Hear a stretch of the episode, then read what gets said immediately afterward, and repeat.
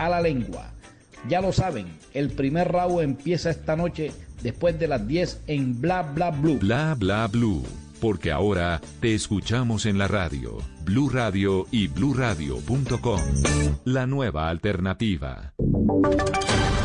Voces y sonidos de Colombia y el mundo en Blue Radio y bluradio.com, porque la verdad es de todos. 10 de la noche en punto, es momento de actualizar las noticias en Blue Radio.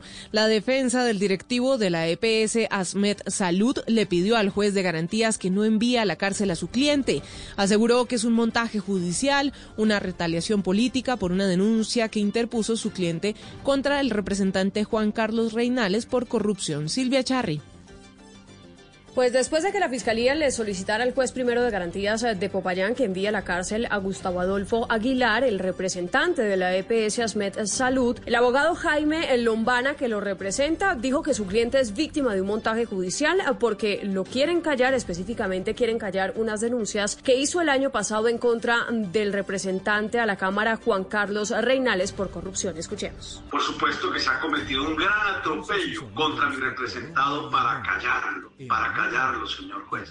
Para callarlo porque tuvo la osadía de denunciar un acto de corrupción de un congresista de la República de Pereira, del mismo municipio donde es un altísimo funcionario del Estado, que todo lo que puede y todo lo mueve. Mire, se refiere a una denuncia que interpuso Asmet Salud en contra de este representante porque supuestamente solicitaba contratos en privado y atacaba a la EPS en la Cámara. Mañana a las 3 y 30 de la tarde, el juez primero de garantías de Popayán tomará la decisión sobre si envía o no a la cárcel a Gustavo Adolfo Aguilar.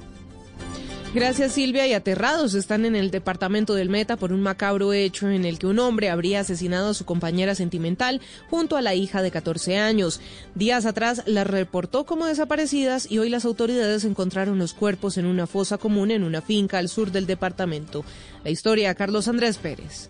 Consternación ha generado en el departamento del Meta el hallazgo de dos cuerpos de una madre y su hija en una finca del municipio del Dorado. Estas dos mujeres habían sido reportadas como desaparecidas por el presunto victimario hasta que un familiar de este hombre alertó a las autoridades de algo extraño en su casa. El gobernador del Meta, Juan Guillermo Zuluaga, relató a Blue Radio que la propia mascota de la menor descubrió el atroz crimen, pues merodeaba los restos de su dueña y veía que el perrito mm, rodeaba un sector ahí de, la finca y se fue y reportó a las autoridades. Las autoridades fueron ayer hasta el sitio y efectivamente encontraron que ahí estaba enterrada la niña y su señora madre. El gobernador Zuluaga rechazó este tipo de actos y aseguró que el presunto agresor ya fue capturado y pidió que caiga todo el peso de la ley sobre este hombre. 10 de la noche, 3 minutos. Ahora hablamos del COVID-19 y los efectos que ha tenido en la pandemia y en algunas empresas en el país. Las peticiones ahora las tienen los hoteleros al gobierno para mitigar el impacto de la segunda ola del COVID-19. Dicen que no hay con qué pagar cesantías y que necesitan nuevos alivios financieros. Marcela Peña. Y es que para los hoteleros de Cotelco, así como una segunda ola de cierres por el nuevo pico del coronavirus, tiene que haber un segundo pico de ayudas y la más importante que está pidiendo en este momento es el aplazamiento del pago de las cesantías, que debe hacerse antes del 14 de febrero. Recordemos que las cesantías equivalen a un salario anual para cada trabajador. La propuesta es que les permitan hacer este pago en cuatro cuotas a lo largo del año, debido a que las empresas del sector no tienen recursos suficientes para atender esta obligación. Cotelco también pide que se otorguen nuevos alivios financieros para el pago de créditos y se extienda el subsidio a la nómina hasta el mes de julio. Y el gobernador de Córdoba confirmó que tres de sus secretarios de gabinete salieron positivos para COVID-19. Tatiana Ruiz tiene la noticia. A través de su cuenta de Twitter, el gobernador de Córdoba, Orlando Benítez, confirmó que tres miembros de su gabinete dieron positivo para COVID-19. Los funcionarios afectados con el virus son José Tou, secretario de Competitividad, Luis Gabriel de Giovanni, secretario general, y Vanessa Ojet, secretaria de la Mujer. Afortunadamente, todos son asintomáticos. Tous de Giovanni y Ojet cumplen con el respectivo protocolo y se encuentran cumpliendo con el aislamiento obligatorio preventivo en casa. El mandatario departamental precisó que el coronavirus no es un juego y que se deben seguir cumpliendo con las medidas y protocolos protocolos de bioseguridad. En noticias internacionales, Perú aún no sabe cuándo podrá recibir las vacunas contra el COVID-19 que compró a la farmacéutica china Sinopharm. Esto luego de que la aerolínea que las transportaría cancelara sus vuelos. Por otra parte, Chile y Bolivia avanzan en sus fases de vacunación. Xiomara Rojas. Perú anunció que la aerolínea KLM canceló sus vuelos a China desde el 8 de febrero, justo el día en que la aerolínea iba a trasladar el primer lote de vacunas de Sinopharm desde Beijing hasta Lima, a pesar de que el país está con los hospitales desbordados y tiene escasez de oxígeno medicinal. Violeta Bermúdez, presidenta del Consejo de Ministros. Entonces estamos a la espera de que nos confirmen cuál sería la nueva ruta y la fecha exacta de eh, llegada de las vacunas al Perú. Por otra parte, en Bolivia, la llegada de 1.100 dosis de la vacuna rusa Sputnik B contra el coronavirus a un hospital en la región amazónica de Bení, en el noreste de Bolivia, fue en el camión frigorífico de pollos, situación que generó críticas y bromas. Inicialmente no se tenía planeada esa cantidad de dosis al departamento, teniendo en cuenta de que no solamente va a ser esta cantidad durante este mes. Pero al final muchos bolivianos aseguraron que no importaba en qué llegaran las vacunas mientras se cumpla con la cadena de frío para preservarlas y destacaron la forma en que las autoridades sanitarias resolvieron la situación. Y también Chile comenzó su plan de vacunación masivo en el que espera vacunar a más de 100.000 personas por día. Gracias, Xiomara. Y en noticias deportivas, se sigue completando la cuarta jornada del fútbol colombiano. Cristian Marín, buenas noches con los resultados. Joana, buenas noches. Los resultados que se han arrojado durante la jornada de hoy, Deportivo La Equidad derrotó 1 por 0 al Atlético Junior en el estadio de Zipaquirá. Deportivo Pereira igualó a 0 con el Deportes Tolima. Alianza Petrolera perdió dos goles por uno en Barranca Bermeja con Río Negro Águila. Si hace algunos minutos acaba de finalizar el compromiso en el estadio Pascual Guerrero de Cali entre América de Cali y Atlético Bucaramanga. Al final, Leopardos y Rojos no pasaron del empate a cero. La jornada se terminará el día de mañana con los duelos entre el Independiente Santa Fe y Patriotas Boyacá. Hoy se ha confirmado por parte de la dirigencia del cuadro cardenal que el partido se estará ejecutando en el máximo escenario de los capitalinos. Hablamos del estadio Nemesio Camacho El Campín. Y en la noche tendremos el compromiso en el Atanasio Girardot entre el Independiente Medellín y Millonarios. El gran líder del campeonato es precisamente el Deportivo Cali que tiene 10 unidades. Noticias contra reloj en Blue Radio. 10 de la noche, 7 minutos. La noticia en desarrollo está en Birmania. Facebook informó que algunos de sus servicios han sido interrumpidos en esa nación tres días después del golpe de Estado. La cifra, Estados Unidos alcanzó hoy 26.546.905 casos confirmados de COVID-19 y superó los 450.273 fallecimientos relacionados con este virus, de acuerdo con el recuento independiente de la Universidad Johns Hopkins. Ampliación de estas y otras noticias en blurradio.com. Continúen con bla bla blue, conversaciones para gente despierta. El mundo nos está dando una oportunidad para transformarnos, evolucionar la forma de trabajar, de compartir y hasta de celebrar. Con valentía enfrentaremos la realidad de una forma diferente, porque transformarse es la nueva alternativa. Blue Radio. El destino le dará una oportunidad a Melec para encontrar en Zeynep el amor de madre que siempre soñó. Todo por mi hija. El verdadero amor de madre la salvará. Lunes a viernes 3 y 30 de la tarde después de Noticias Caracol del Mediodía. Tú nos ves, Caracol TV. Ricarina, Ricarina, Ricarina, es la harina que me fascina. Ricarina, Ricarina, Ricarina, es la harina para todos. De las mejores cosechas del más puro trigo importado, traemos a su mesa Ricarina, la harina fortificada con vitaminas B1, B2, hierro, niacina, ácido fólico y todos los nutrientes que hacen las delicias de sus platos preferidos. Trabajamos pensando en usted. Si es humor, humor. Si grita más cuando saluda que cuando regaña. Se está poniendo bien. Si es opinión. Los únicos que no han aprendido en esta pandemia a adaptarse a las nuevas circunstancias pareciera que son los maestros agremiados en FECODE. Porque todo eso que nosotros hemos hablado seguramente tenían que haberlo trabajado durante un año Pero es increíble que en un año no hayan dado ningún paso entendiendo cuáles son las nuevas circunstancias de lo que ocurrió.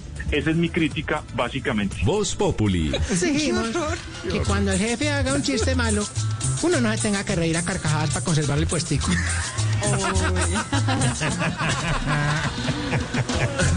¿Algo más, señor? ¿Algo más? ¡Ay, qué chistoso! Ay, no, ¿cómo has dicho algo más? Ay, no. Ay, me destotuno de la De lunes a viernes desde las 4 de la tarde. Si es opinión y humor, está en Blue Radio, la nueva alternativa.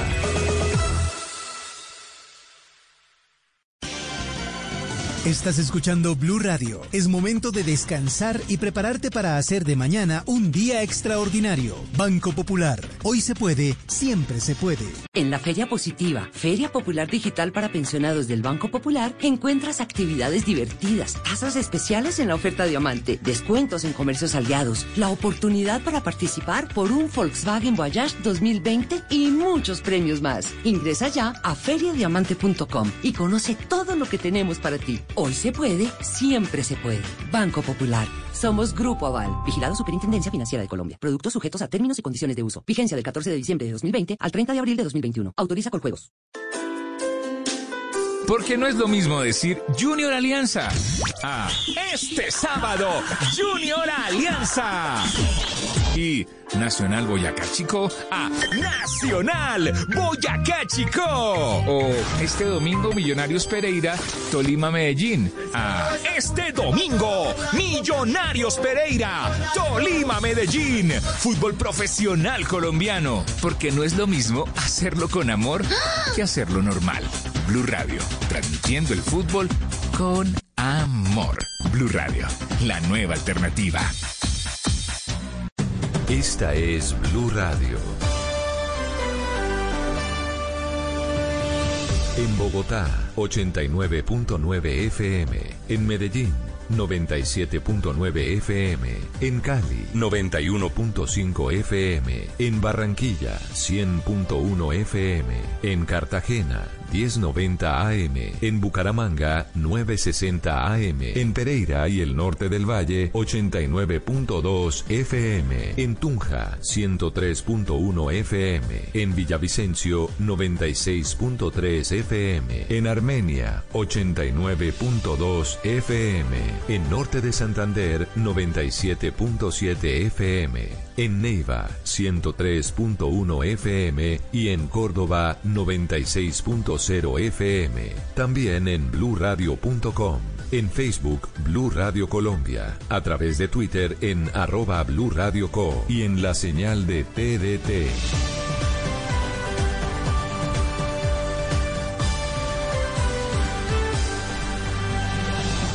Blue Radio, la nueva alternativa. Hoy en Blue Radio. Amigos de Blue Radio, los saluda Miguel Happy Lora y quiero invitarlos para que me acompañen esta noche después de las 10 en Bla Bla Blue. Hablaremos hasta hacerle knockout a la lengua. Ya lo saben, el primer round empieza esta noche después de las 10 en Bla Bla Blue. Bla Bla Blue. Porque ahora te escuchamos en la radio, Blue Radio y bluradio.com. La nueva alternativa. ¿Qué se requiere para una buena conversación? Un buen tema, un buen ambiente, buenos interlocutores, preguntarles a los que saben y dejar que todos expresen su opinión. Cada noche encontraremos los ingredientes necesarios para las mejores conversaciones en Bla Bla Blue. La manera ideal de terminar el día y comenzar uno nuevo. Aquí comienza Bla Bla Blue. Conversaciones para gente despierta. En vivo, desde el estudio principal de Blue Radio, en Bogotá, Colombia. Aquí está Bla Bla Blue.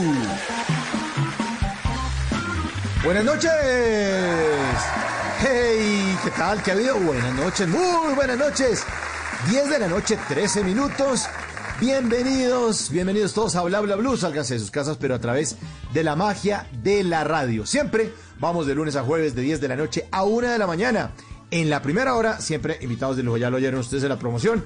Quítense los guantes, porque esta noche el round será a punta de lengua. El Miguel, Happy Lora ya está aquí, ya lo vamos a presentar. Sí, ya viene el Happy Lora. Hay que quitarse los guantes en este país, estamos a veces como muy peleones. Y hoy es miércoles de tutoriales radiales. Les tendremos instrucciones para pasar de los propósitos de Año Nuevo que nadie cumple a metas que sí se van a alcanzar. Todo esto con nuestra queridísima psicóloga Carolina Ayerbe, que estará en la segunda hora después de las 11 de la noche estará con nosotros a, enseñarnos a manejar el tiempo. Es un tema de manejo de tiempo. Pero como aquí hablamos todos y hablamos de todo, pues abrimos de una vez nuestra línea telefónica para que ustedes hablen con el Happy si quieren, hacerle preguntas, mensajes de voz, mensajes de texto. Este programa lo hacemos entre todos. 316-692-5274. Le repito el número, la línea de bla bla blue. 316 692-5274. Así que tendremos un super programa, los acompañaremos hasta la una de la mañana, ya estamos listos y antes de presentar a nuestro querido Happy, como hoy es miércoles también de música de los 90, se ilumina el escenario número 2 de Bla Bla Blue para la, la, bienvenida señor Alex Sintek. Bienvenido.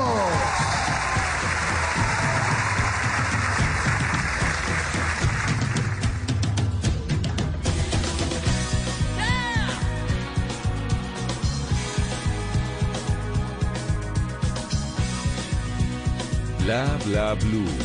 Conversaciones para gente despierta.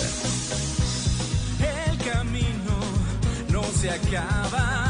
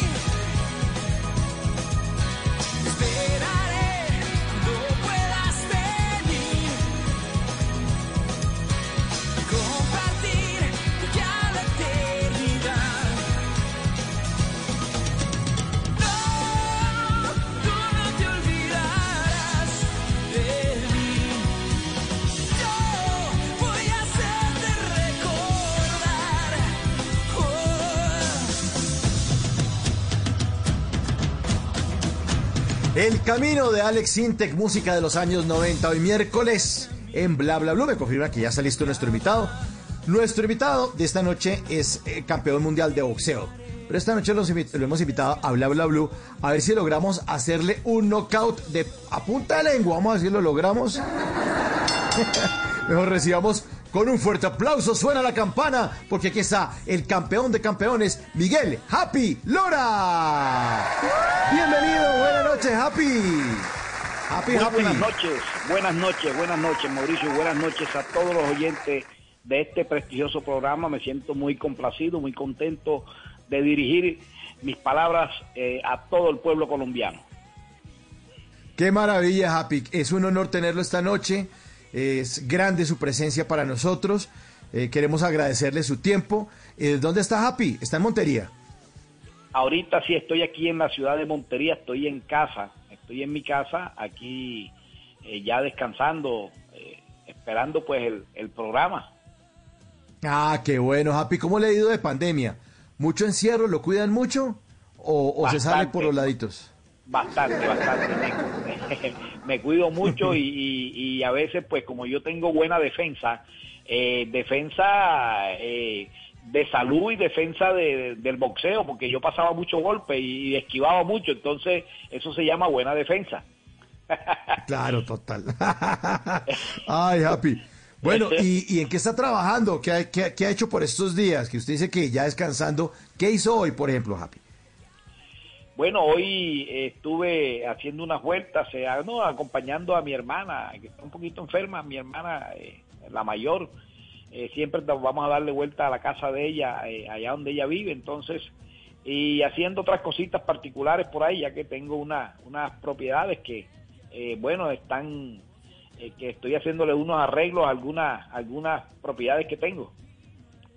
Ah, bueno, bien.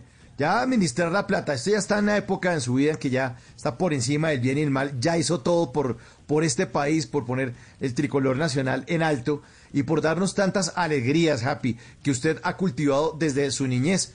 Eh, ¿cómo, ¿Cómo fue su niñez y cómo fue su aproximación al boxeo, Happy?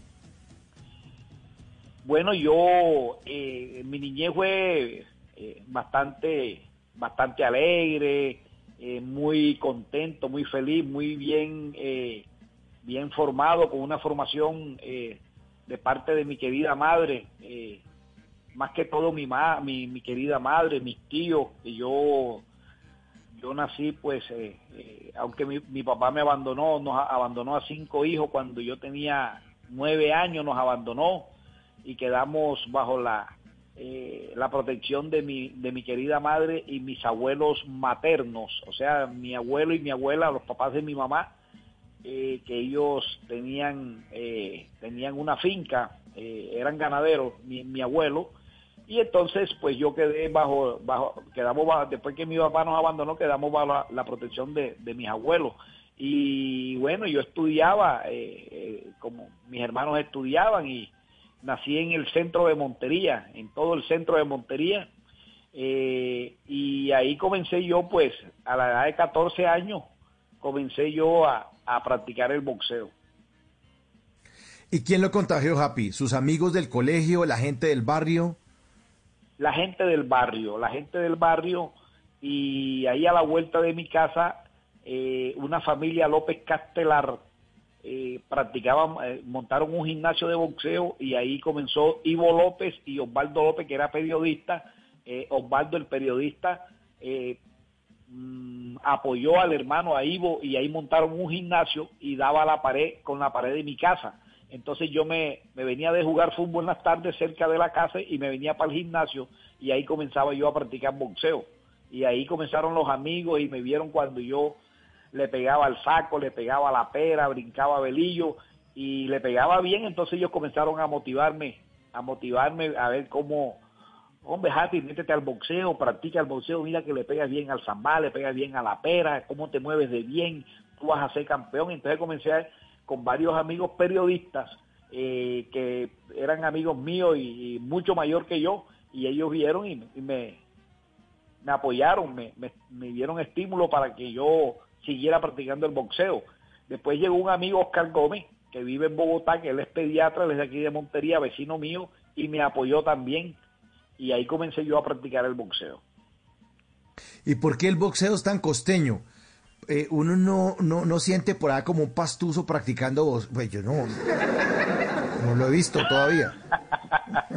Sí, el boxeo, no sé, nació en la costa y yo no sé eso en qué va, no sé, no sé, la verdad es que no, no, parece ser que como que eh, el clima aquí, mm, la gente pues eh, le- desde niño le gusta mucho eh, la pelea en la calle y, sí, el costeño, no sé, algo, algo hay que, que a uno le gusta mucho pelear en la, en la calle a puño limpio. Pero, pero igual también llega un momento como las artes marciales que uno no lo practica por, por defenderse, ni por darle la, en, la, en, en la, en la jeta, como dicen por ahí a los amigos, sino porque es- está haciendo un deporte, está practicando un deporte, es una disciplina y tiene sus reglas y su técnica. Ya no es tan, tan, tan de, de- la calle, ¿no? Sí, ya fíjense que ya, pues, sí, el kickboxing se está practicando mucho, no es de, no es de la calle y es un deporte supremamente también duro. Yo pienso que, que es más duro que el boxeo, porque si yo veo la, eh, a McGregor, es el, eh, uno de los, de los grandes, ahora un, un McGregor que es de la FZ esa, eh, y, es- y eso es puño y patá y, y se dan en el suelo y todo, y, y es, es tremendo eso, es bravo, es bravo. Sí, es, es, es como una evolución allá del, de- del, del boxeo, que uno a veces no lo, no lo entiende. Y entonces en ese momento, cuando usted tenía Happy 14 años, empezaron a echarle ojo, empezó a sobresalir con los, con los pelados del barrio, porque usted sí era el que manejaba mejor la técnica. ¿Técnica eh, era talento innato o disciplina? ¿O todo lo- todas las anteriores? eh, era eh, iba compaginada con la técnica y, la disciplina, porque es que eh, para hacer eh, algún, ah, para hacer eh, la inteligencia de, la persona, para hacer algo en la vida hay que tener mucha disciplina, pienso yo, en, todos los aspectos, en todos los campos. La disciplina es lo fundamental de una persona. Entonces, yo sabía, pues, y, que tenía que, si iba a ser un gran boxeador, tenía que tener mucha disciplina, porque si no tenía disciplina no llegaba a ser campeón mundial nunca. Entonces, yo compaginé esas dos, eh, esas dos estrategias que era la disciplina y un buen boxeador que era pegar y no dejarme pegar. Entonces, yo era muy disciplinado, sí señor. ¿Y, y qué sacrificó Happy de su vida por ser disciplinado? Le pasa a todos los deportistas, ¿no? Mientras uno están por la mañana viendo televisión, los cuentos de los hermanos Grimm, otros están entrenando y convirtiéndose en, en James, ¿no? Pasa mucha gente. bueno, la verdad es que eh, yo siempre, pues, eh, con los amigos me, me ponía a conversar y siempre eh, escogía a los amigos. Claro que ya eh, desde niño, pues uno, uno, tú sabes, aquí en la costa, eh, 16, 17 años, uno sale, pues, a la fiesta, había, había hacía muchos bailes y, y yo no tenía el boxeo como un deporte que podía pues eh, ser que podía ser mi mi, mi, mi, mi carrera como como de como boxeador sino que eh, yo iba a los bailes pero con disciplina. Iba iba a una fiesta desde niño 16 años iba a una fiesta que me invitaban pero pero era con disciplina no to- no tomaba ni ni ni nada de eso. Entonces eh, solamente bailaba y, ahí eh, gozaba pero pero sanamente con disciplina. Y, al día siguiente salía a trotar salía a practicar.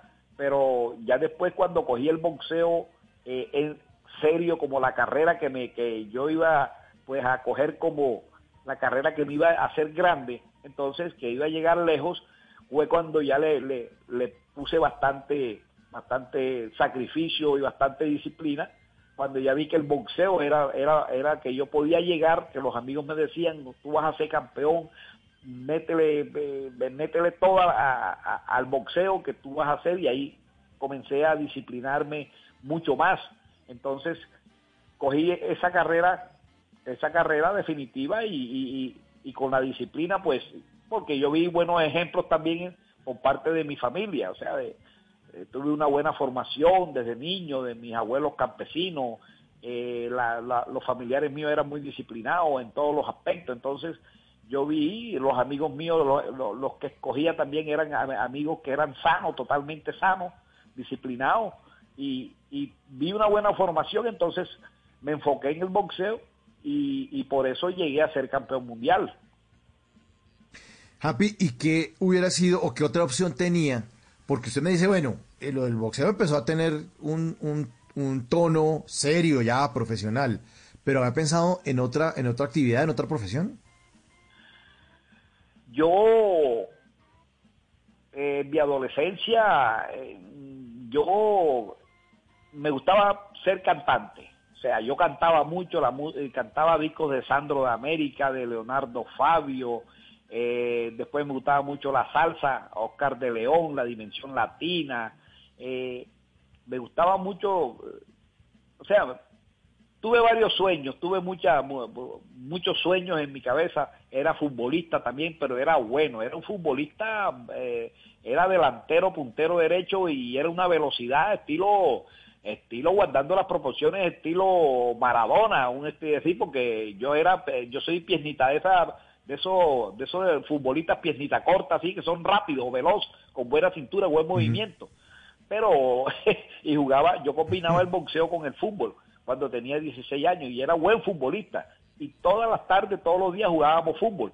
Entonces, pero no, ya después que montaron el, el gimnasio de boxeo cerca de mi casa y ya me, me fui enamorando más del boxeo, de este deporte, del boxeo, me el- o sea, Dios, Dios le da a uno las cualidades y, y Dios me dijo, no, usted va a ser un gran boxeador y va a tener cualidades para ser un campeón mundial y ese fue lo que yo soñé y yo con los amigos, yo le decía, algún día tengo que ser campeón, algún día tengo que ir a pelear a los Estados Unidos, algún día tengo que ir a pelear a Europa y el día que yo vaya a pelear por un título mundial, tengo que llevar el sombrero volteado y que suene el porro María Varilla.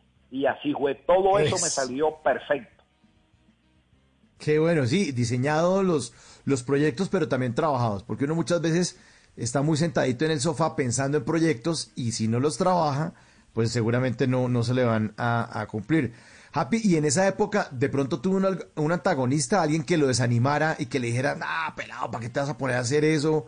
Eso es muy complicado. Además, eh, un, un deportista no gana plata, mejor pongas a estudiar otra cosa. De pronto una voz ahí que lo desanimara. Mi mamá. Ay, la mamá. Sí, mi mamá, mi mamá.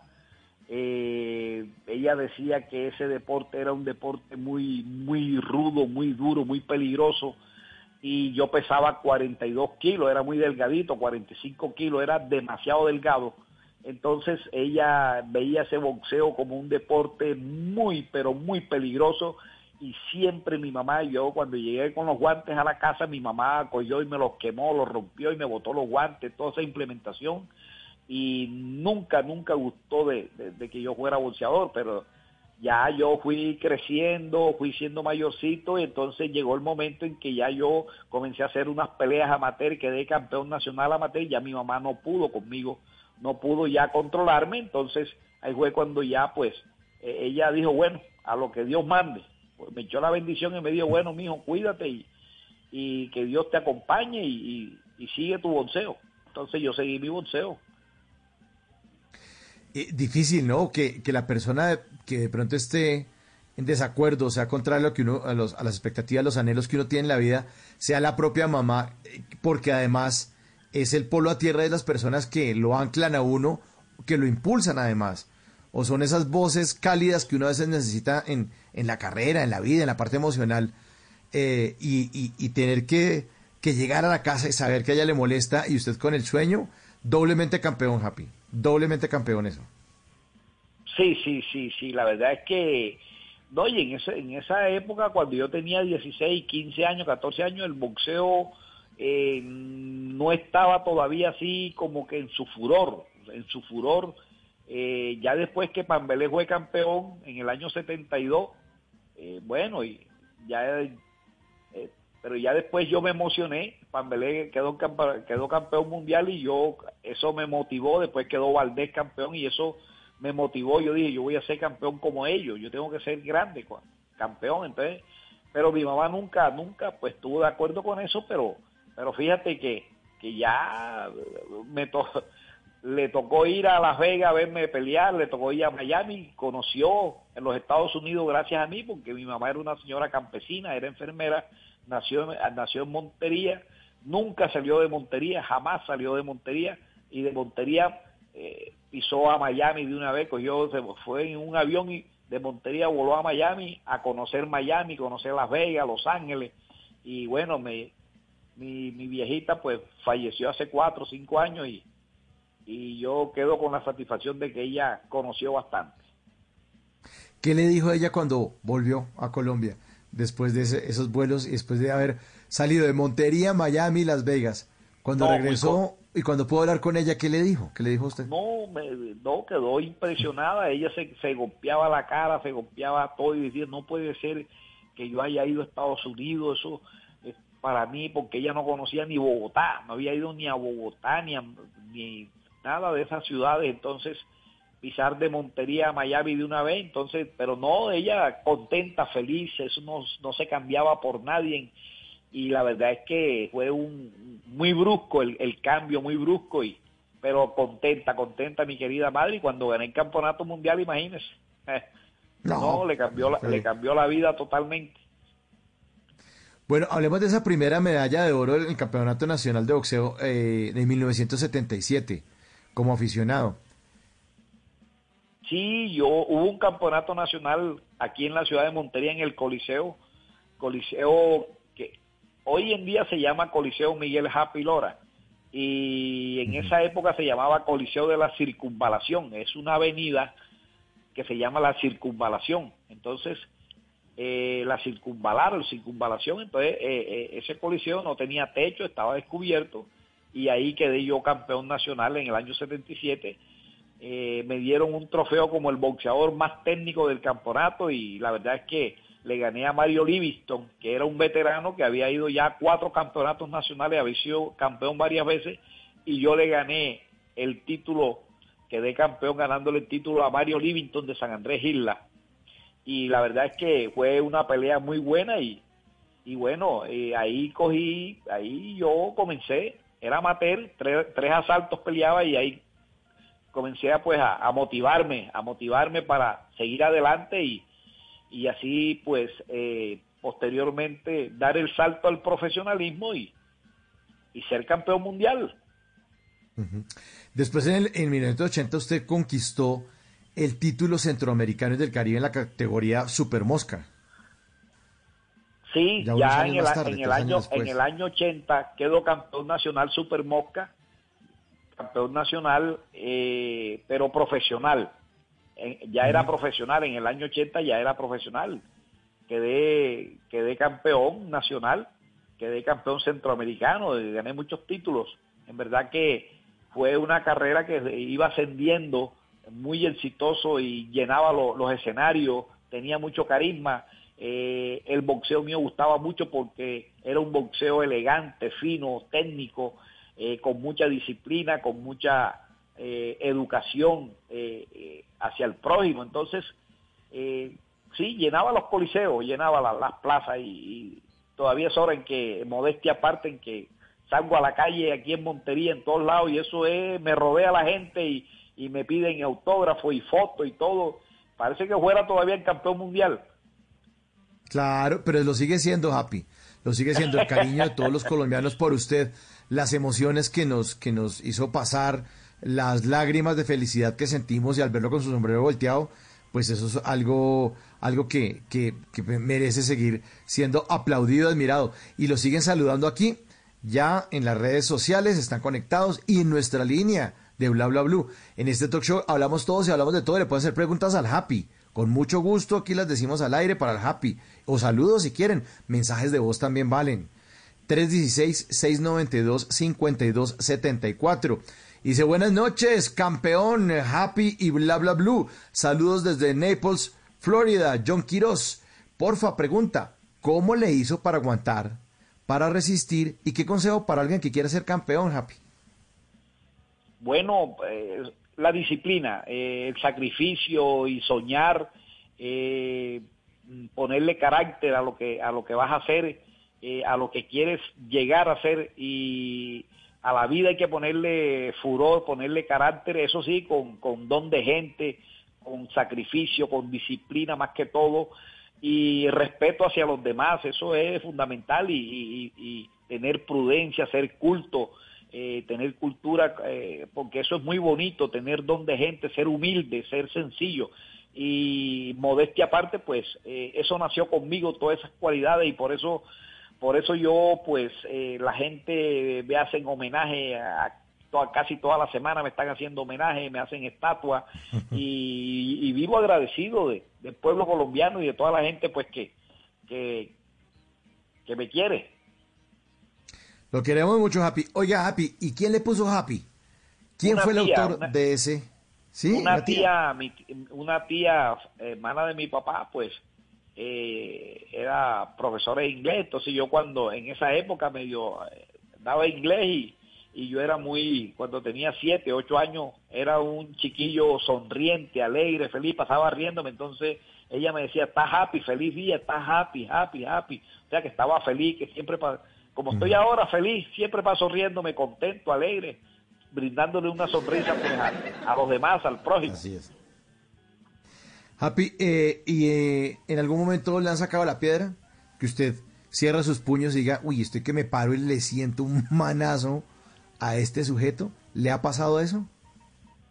Eh, bueno, claro que sí, claro que sí, sí, sí, me ha pasado, pero de esas cosas que uno, pues, eh, yo, eh, yo para dar un paso lo pienso dos veces, tres veces, para dar un paso hacia adelante, hacia atrás, hacia los lados. Eh, uno tiene, cuando salgo de la casa ya comienzo a pensar en muchas cosas que puede sucederme. Por eso Di- Dios me ha librado de, de pronto de, sí, de cualquier accidente por ahí. Eh, entonces, yo pues estoy prevenido siempre, siempre. Voy a la defensiva, estoy prevenido en todos los aspectos, porque es que el ser humano tiene que estar prevenido, así sea para beberse un vaso de agua, eh, para tomarse una gaseosa, hay que pensarlo. Yo lo pienso mucho cuando voy a montarme en un carro, cuando voy a doblar, cuando voy a, eh, a encender el carro. Ya, uno tiene que primero pensar lo que va a hacer, lo que va a hacer, pensarlo eh, muchas veces para que no le suceda nada y, y, pues evitar todos los peligros. Así es. ¿Y esas enseñanzas también se las ha dejado a su familia, a su hijo Samir? Sí, claro, claro. Yo siempre, pues, él ha visto en mí que, que yo siempre eh, soy prevenido, soy muy, muy esquivo en las cosas, en las cosas que no se deben hacer. Y, y a todos, a todos, todo- siempre hablo con mis hermanos también que para salir a la calle, para pasar una, eh, montarse en un carro, para pasar de, de- una calle a otra, tienen que pensarlo primero, pensarlo siquiera cinco minutos eh, para pasar de una calle a otra. Entonces uno tiene que estar prevenido y pensar en muchas cosas, en, en mirar quién viene, eh, quién lo está mirando a uno, qué persona tiene algo en la mano, todo, todo eso, todo eso hay que, hay que prevenirlo para que no lo, sí, evitando atraco, evitando un robo, evitando cualquier accidente, un carro que venga, una moto que venga o algo que pase. Entonces, pues eso es lo que yo le digo, que uno tiene que estar prevenido, eh, Prevenido. a cada segundo para todo. Eh, Happy, ¿y lo ha tratado de robar alguna vez? Que usted dice, uy, me trata de robar y saqué y le metí un puño al ladrón y lo dejé ahí listico.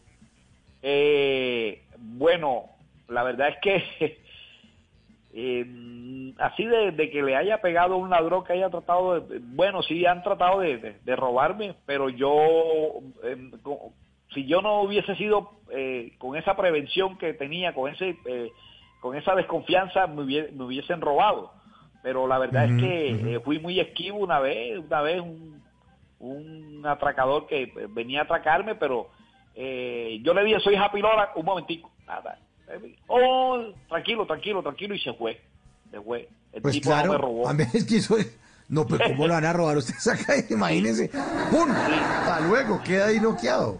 Queda noqueado de una sola. Pero fíjate que yo, yo, yo, yo me previne, yo me previne gracias a Dios y, y, y bueno, la verdad es que eh, he contado con suerte también que no ha pasado nada, no ha pasado nada y, gloria a Dios, estoy, estamos, estamos aquí vivos y, y nunca me ha pasado nada, gracias a Dios. Eh, ahora que nombra a Dios, Happy, ¿es usted una persona religiosa? Uno ve muchos futbolistas, por ejemplo, que meten goles o los entrevistan, la gloria sea para Dios, eh, Dios es el mejor técnico del mundo. ¿Es usted también religioso? ¿Y en esos momentos de, de- de gloria y de deporte también se encomendaba a Dios? ¿O cómo manejaba eso usted mentalmente?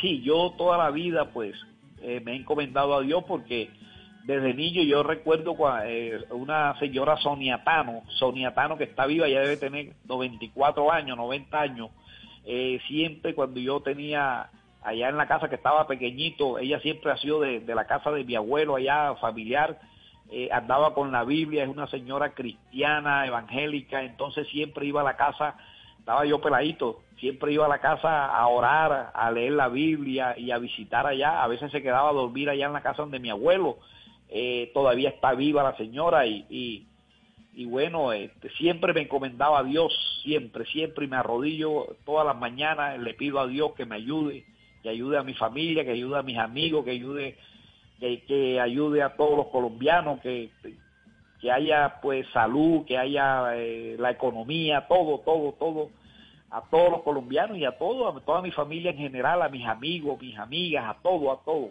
todo le, le pido a Dios que los ayude. 10 de la noche, 43 minutos. Esta noche estamos con Miguel Happy Lora y los invito a todos los oyentes a que cerremos los ojos por un momento y hagamos un viaje en el tiempo, en la máquina del tiempo y escuchemos esto. Muchas ocasiones ha sido sparring del Happy Lora, el gallo de Montería, Colombia. Introducing the champion of the world, fighting out of the red corner, undefeated in 27 fights. Invicto en 27 confrontaciones. Ahí lo tienen. A este pequeño gran campeón. From Montería, Colombia, Miguel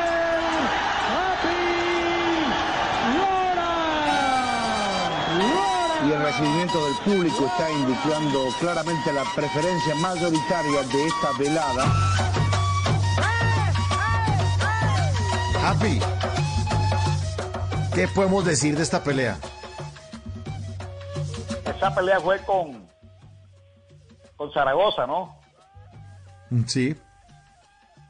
Bueno, la verdad es que yo nunca había peleado con un zurdo y estaba bastante preocupado porque eh, en 27 peleas que yo llevaba, la próxima era con un zurdo. Yo nunca, en las anteriores nunca había peleado con un zurdo y estaba bastante preocupado porque eres una, una guardia equivocada y, y- el zurdo pues incomodaba mucho.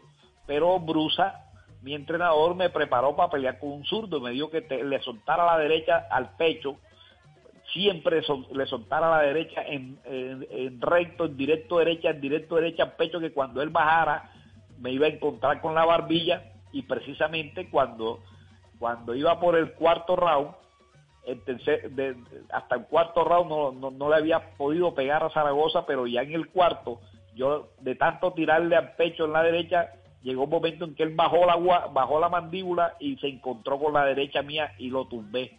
Ahí fue cuando yo pues envié a la lona a Daniel Zaragoza, un golpe bastante fuerte, que le hizo daño en toda la pelea porque él perdió, la noción de la pelea hasta el noveno round que vino a recuperarse. Después lo envié dos veces más a la lona y se levantó Daniel Zaragoza como todos los mexicanos fuerte, guapo y me aguantó los 12 rounds. Ahí terminó por la pelea por decisión y le gané 12 rounds a Zaragoza. Me incomodó en los primeros asaltos, pero ya después pues afortunadamente pude eh, eh, tirarlo a la lona y, y debilitarlo y, y le gané por decisión y ahí me, ahí me coroné campeón mundial. 10.46, seguimos en este viaje por el, por el tiempo, por el Happy Lora. de Montería, Colombia, con pantaloncillo color blanco vivos vino. Otra vez la derecha de Happy Lora. Y arranca a la gente de sus asientos en malas condiciones Antonio Avelar. No podía aguantar tanto ya. Otra vez le clavan una derecha. A punto de derrumbarse el mexicano. Y el referee interviene. Happy Lora en cuatro pasmosos rounds. Retiene por cuarta ocasión el título mundial de los gallos y con toda justicia. Bueno, hablemos de esta pelea, Happy. Sí, Miguel México. Happy Lora contra... Sí, eso fue en México. Adelante, Happy. Sí, una pelea eh, con un ex campeón mundial eh, Antonio Avelar y, y pues le pude ganar. En esos primeros asaltos eh, me incomodó un poquito, pegaba bastante fuerte, me dio una mano bastante fuerte que la sentí, pero afortunadamente yo estaba bien preparado y le pude ganar a, a Antonio Avelar de México, un ex campeón mundial del peso mosca. Una pelea no fue tan, Bueno, tan- no fue tan dura tampoco. Fue una pelea un poquito No, fácil. pues... cua- Cuarto round y tal luego. 25 Sí, sí. de julio de 1987, en el Marine Stadium, le ganó el Happy Lora Antonio Alvear. Sí, no caude en la cuarta ronda. Y usted dijo, bueno, a ver, Eso fue así en el- como dicen ahorita, eso, eso fue en el mar. Eh, eh, peleamos dentro del mar. Un, eh, un, un ring eh, como un planchón de madera grandísimo para 500 personas que hizo Willy Martínez, un promotor de boxeo cubano-americano. Tenía mucho dinero, entonces él, él hizo un, como un planchón de esos que, que van en los ríos de madera grandísimo y ahí montó el ring. El ring lo- montó arriba de, de la madera dentro de, dentro dentro del mar y ahí ahí peleamos. Qué buena pelea. Lo siguen saludando, Happy. La gente está muy, muy, muy contenta con usted aquí esta noche. Saludos a un grande del box. Estaba muy niño y desde siempre lo he admirado mucho. Nota curiosa, acá en Medellín se impuso la moda de la pantaloneta Happy Lora. Lo saluda Giovanni en Medellín. Pantaloneta Happy Lora. Esa, ¿Y esa la, la patentó usted? ¿La vendió o no, Happy? ¿No Sí, se le ocurrió sí, montar sí. ese negocio? Sí, claro. Mi hijo, mi hijo, mi hijo alcanzó a montar Ah, eh, algunas pantalonetas de esas. eh, eh, él, él ya, ya mi hijo montó esas pantalonetas y por ahí eh, vendió bastante, vendió bastante, sí. Entonces él quería pues que ese legado siguiera. Entonces sí, yo me acuerdo de esas pantalonetas grandes, largas, que se, se hizo famosa. La, claro, la Japilora. Otro, otro mensaje, Jairo Cardona desde Cali lo saluda. Buenas noches, gracias campeón por todas las alegrías que nos dio. Bueno, él lo saluda Jairo Cardona en Cali, campeón. Muchas bendiciones, Jairo Cardona. Eh, gracias por esa oportunidad y ese saludo y Dios te bendiga, Jairo, y eh, saludos a toda tu familia y cuídese mucho y haga mucho deporte. Yo practique el deporte que, que eso es importante. Mensajes de texto y mensajes de voz esta noche en Bla Bla Blue para Miguel Japilora en el 316-692-5274. Mensajes de voz también, Happy. Muy buenas noches, eh, soy José Vega desde la ciudad de Cali. Lo único que quiero decirle a Happy Lora es que es un orgullo nacional que para mí me ha dado mucha alegría a la vez que estuvo participando en el Campeonato Mundial de Peso Gallo y el día que se ganó ese título fue muy emocionante y fue un orgullo ser colombiano. Muchas gracias Happy, muchas gracias por todo y que Dios lo bendiga. Igualmente a ti. mensajes, Happy. Gracias, José Vega, gracias, gracias, gracias. Saludo a toda tu familia. José, algún día de esto que vaya a Cali, no se preocupe, que por allá estaré visitándolo y, y para vernos personalmente allá en Cali. José Vega, saludos a toda tu familia y bendiciones. Cuídese mucho, cuídese mucho. Bueno, Happy, hablemos entonces del campeonato. Cuéntenos, ¿cómo fue eso? Cuéntenos cómo fue ese campeonato mundial. Bueno, fue un campeonato, eh, la verdad es que fue una pelea emocionante con Daniel Zaragoza ese 9 de agosto de 1985. Yo, pues, eh, primer campeón mundial que, que tiene Córdoba y, y en el peso gallo, pues el primero que tiene Colombia. Entonces, la verdad es que eh, eso fue muy emocionante y recuerdo, pues, esa pelea memorable con Daniel Zaragoza, ese Miami, Miami se, se enloqueció prácticamente porque yo era un ídolo allá en la ciudad de Miami, yo metía 20, 15 mil, 18 mil personas cada vez que peleaba, me convertí en un ídolo en la ciudad de Miami, la gente me respaldaba mucho, la, la misma prensa, los periodistas me querían mucho y todavía me siguen queriendo. Y la verdad es que eh, pues fue una pelea emocionante. Todo el pueblo colombiano y todos los periodistas que me fueron a acompañar, todos esos grandes amigos que fueron desde Colombia a la, a la- viajaron a la ciudad de Miami, en verdad que yo siempre vivo agradecido y, y una pelea memorable, sí. ¿Cuántos asaltos, Happy? 12, 12 rounds. 12 rounds. Levantan su mano, lo coronan campeón mundial. ¿Y qué sintió? ¿Qué sintió después? De pronto uno ahí está en shock porque está con los aplausos de la gente, pero usted después cuando ya se va para el hotel, ¿qué sintió? ¿En qué pensaba?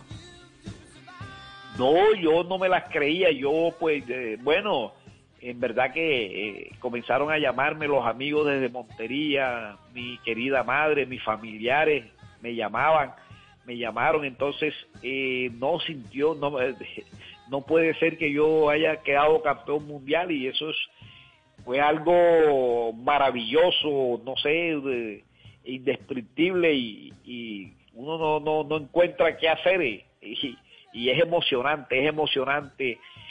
En verdad que para mí fue algo maravilloso y yo, bueno, me cambió mi vida, me cambió mi vida, me cambió mi vida, Dios mío, y me arrodillé a darle gracias a Dios, a darle gracias a Dios, sí. Su sombrero volteado, el símbolo también nacional, se volvió eso un, un objeto embajador de Colombia en todo el mundo, gracias a ese gran momento de aplausos y de lágrimas y de felicidad. Sí, Lo siguen saludando, que- Happy. La verdad Señor, que adelante, adelante.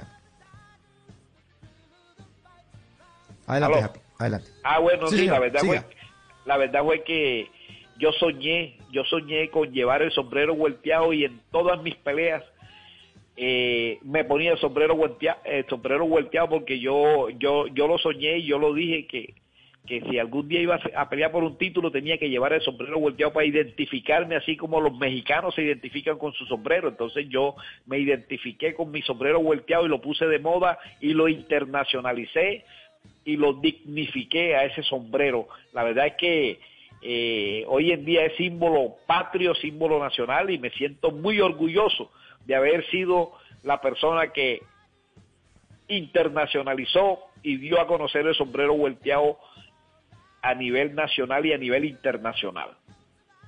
Así es, Happy, así fue. Y así lo seguirá haciendo. Y nuestros oyentes emocionados con su presencia aquí en Bla Bla Blue le siguen mandando mensajes de voz, Happy, para usted. Hola desde Cartago Valle. Un saludo muy especial al Happy Lora, Miguel Happy Lora. Muy agradable escucharlo y las grabaciones que hay de los combates, de las presentaciones, nos hacen sentir de nuevo frente al televisor o frente al ring. Felicitaciones, campeón. Ahí está. Felicitaciones, campeón. Sí, señor, muchas gracias, muchas gracias a usted allá en Cartago Valle.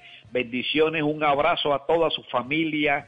Que Dios me lo vea, me lo cuide y, cuídese mucho y démele un abrazo a la familia y dígale a la familia que también se cuiden, que hagan mucho ejercicio y mente tranquilamente sana, eh, mente alegre. Hay que estar alegre siempre y cuidando a la familia. Que Dios lo bendiga siempre y me lo acompañe y aférrese a Dios que Dios, Dios me lo va a ayudar. Bueno, así, así es, Happy. Y en este viaje por el tiempo, aquí está otra pelea, otra pelea. En el esquina 93. azul, con truza blanca y franjas amarilla, roja y azul. Los colores que representan la bandera de Colombia. Pesando 117 libras y media. Récord de 36 victorias, 2 derrotas, 16 ganadas por nocaut. Fue campeón del mundo gallo entre los años 85 y 88 con siete exitosas defensas de Montería, Córdoba, en Colombia. El retador número uno a la corona, Miguel Happy Lora.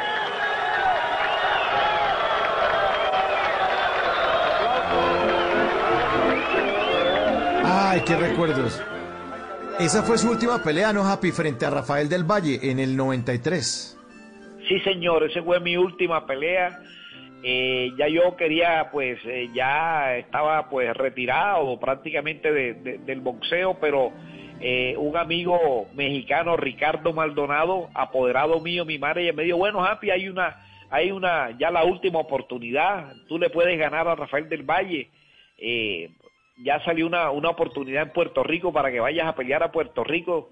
Eh, tienes mucho chance de ganarle nuevamente y te puedes eh, coronar campeón. Entonces yo acepté la pelea, pero cuando llego a Puerto Rico pues tuve muchos problemas de peso, tuve que bajar mucho de peso, eh, ya no daba casi el peso gallo con mucho sacrificio. Y, y bueno, la verdad que fue una pelea emocionante, yo le iba ganando hasta el octavo round, pero ya eh, ahí a partir del octavo round comencé pues a mermar un poco y, y él me agarró con una mano en el octavo y me tumbó, me levanté y le peleamos los dos cerrados, pero me ganó por decisión, entonces ya era un muchacho de 22 años, yo tenía 35 y, y la verdad fue que, que decidí retirarme ya después de esa pelea con Rafael del Valle, mi última pelea en Puerto Rico.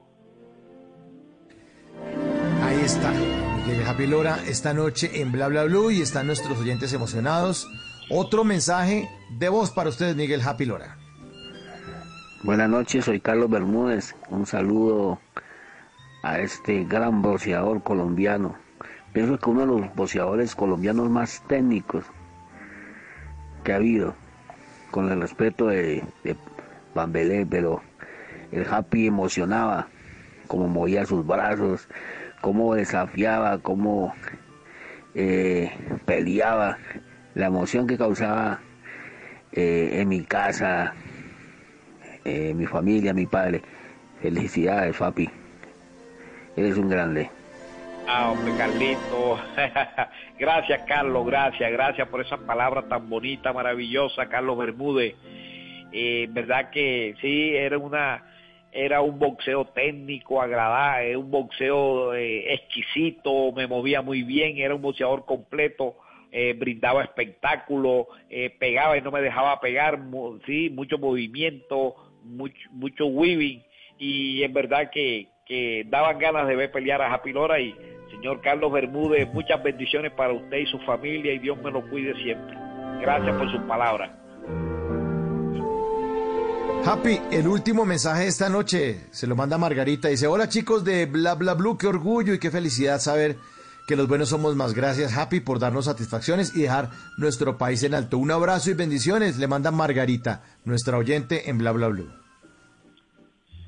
Ok, ok, a Margarita pues le mando un cordial saludo, eh, muchas bendiciones para Margarita y, bueno, ahí hicimos todo lo posible por dejar en alto el nombre de nuestro país y en verdad que esas palabras pues me llenan de, de mucha emoción para seguir brindándole alegría a, todo el pueblo colombiano y, y buen ejemplo que he dado pues a toda la juventud y en verdad que les digo pues a Margarita que haga que practique deporte, que haga mucho deporte y se cuide mucho y que Dios me la bendiga siempre. Pues Happy, a usted también los mejores deseos, que siga así de feliz. Le agradecemos en nombre de todos los oyentes de Bla Bla Blue y de Blue Radio habernos hecho esta noche tan happy, tan feliz como usted. Nos agrada demasiado que siga así de feliz, así de positivo. Y, y nada, agradecimientos infinitos por tantas alegrías y por todo lo bonito que usted ha hecho por nuestro país y por el deporte colombiano. Muchas gracias a usted, gracias a usted por esta oportunidad y a todos los oyentes de Blue Blue Bla Radio. En verdad que eh, eh, me siento muy honrado, muy complacido de eh, dirigir mis palabras al pueblo colombiano eh, por este por esta prestigiosa emisora. Eh, muy muy muy feliz, muy contento y cordial saludo a usted y a toda su familia. Bendiciones. En Bla Bla Blue, Miguel el Happy Lora.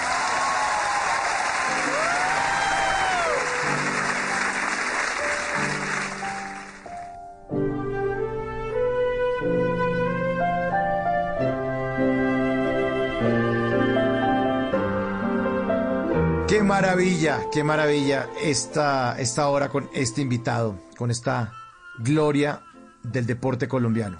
Yo creo que estos personajes también son los que hacen que valga la pena que nosotros estemos aquí frente a los micrófonos, llevando estas emociones y recordando cosas bonitas. Los colombianos estamos hechos para eso, para hacer grandes cosas, para ser campeones en todo. Viene Voces y Sonidos con Javier Segura y después miércoles de tutoriales radiales, instrucciones para pasar de los propósitos de año nuevo que nadie cumple a metas que sí se van a alcanzar. Esto es Bla Bla Blue, conversaciones para gente despierta. Ya regresamos.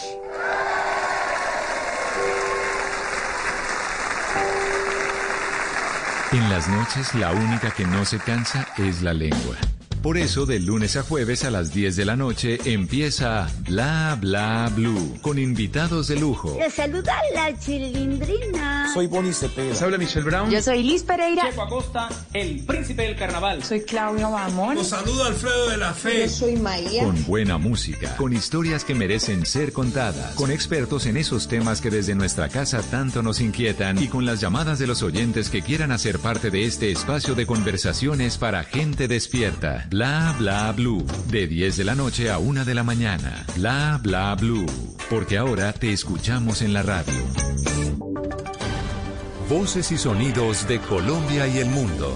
En Blue Radio y bluradio.com. Porque la verdad es de todos. Ya son las 11 de la noche y 13 minutos. Soy Javier Segura y esta es una actualización de las noticias más importantes de Colombia y el mundo en Blue Radio. Seis cabañas fueron consumidas por las llamas durante el voraz incendio que se registró la noche de ese miércoles en Playa Blanca, en la isla de Barú. Autoridades brindan a esta hora atención a los afectados. Dalia Orozco.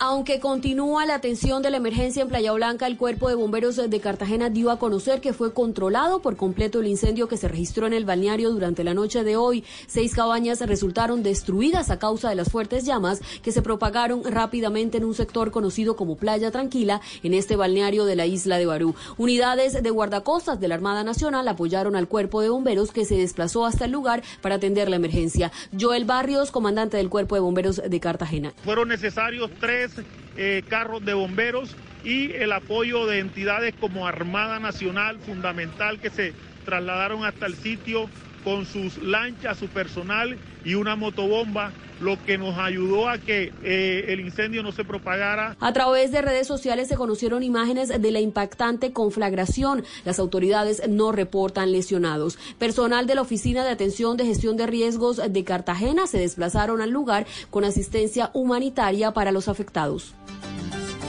Gracias, Dal Dálida, 11 de la noche y 4 minutos. La Procuraduría puso la lupa a los eh, millonarios contratos de Telecaribe. El ente de control recibió una denuncia sobre posibles malos manejos. Ingel de la Rosa.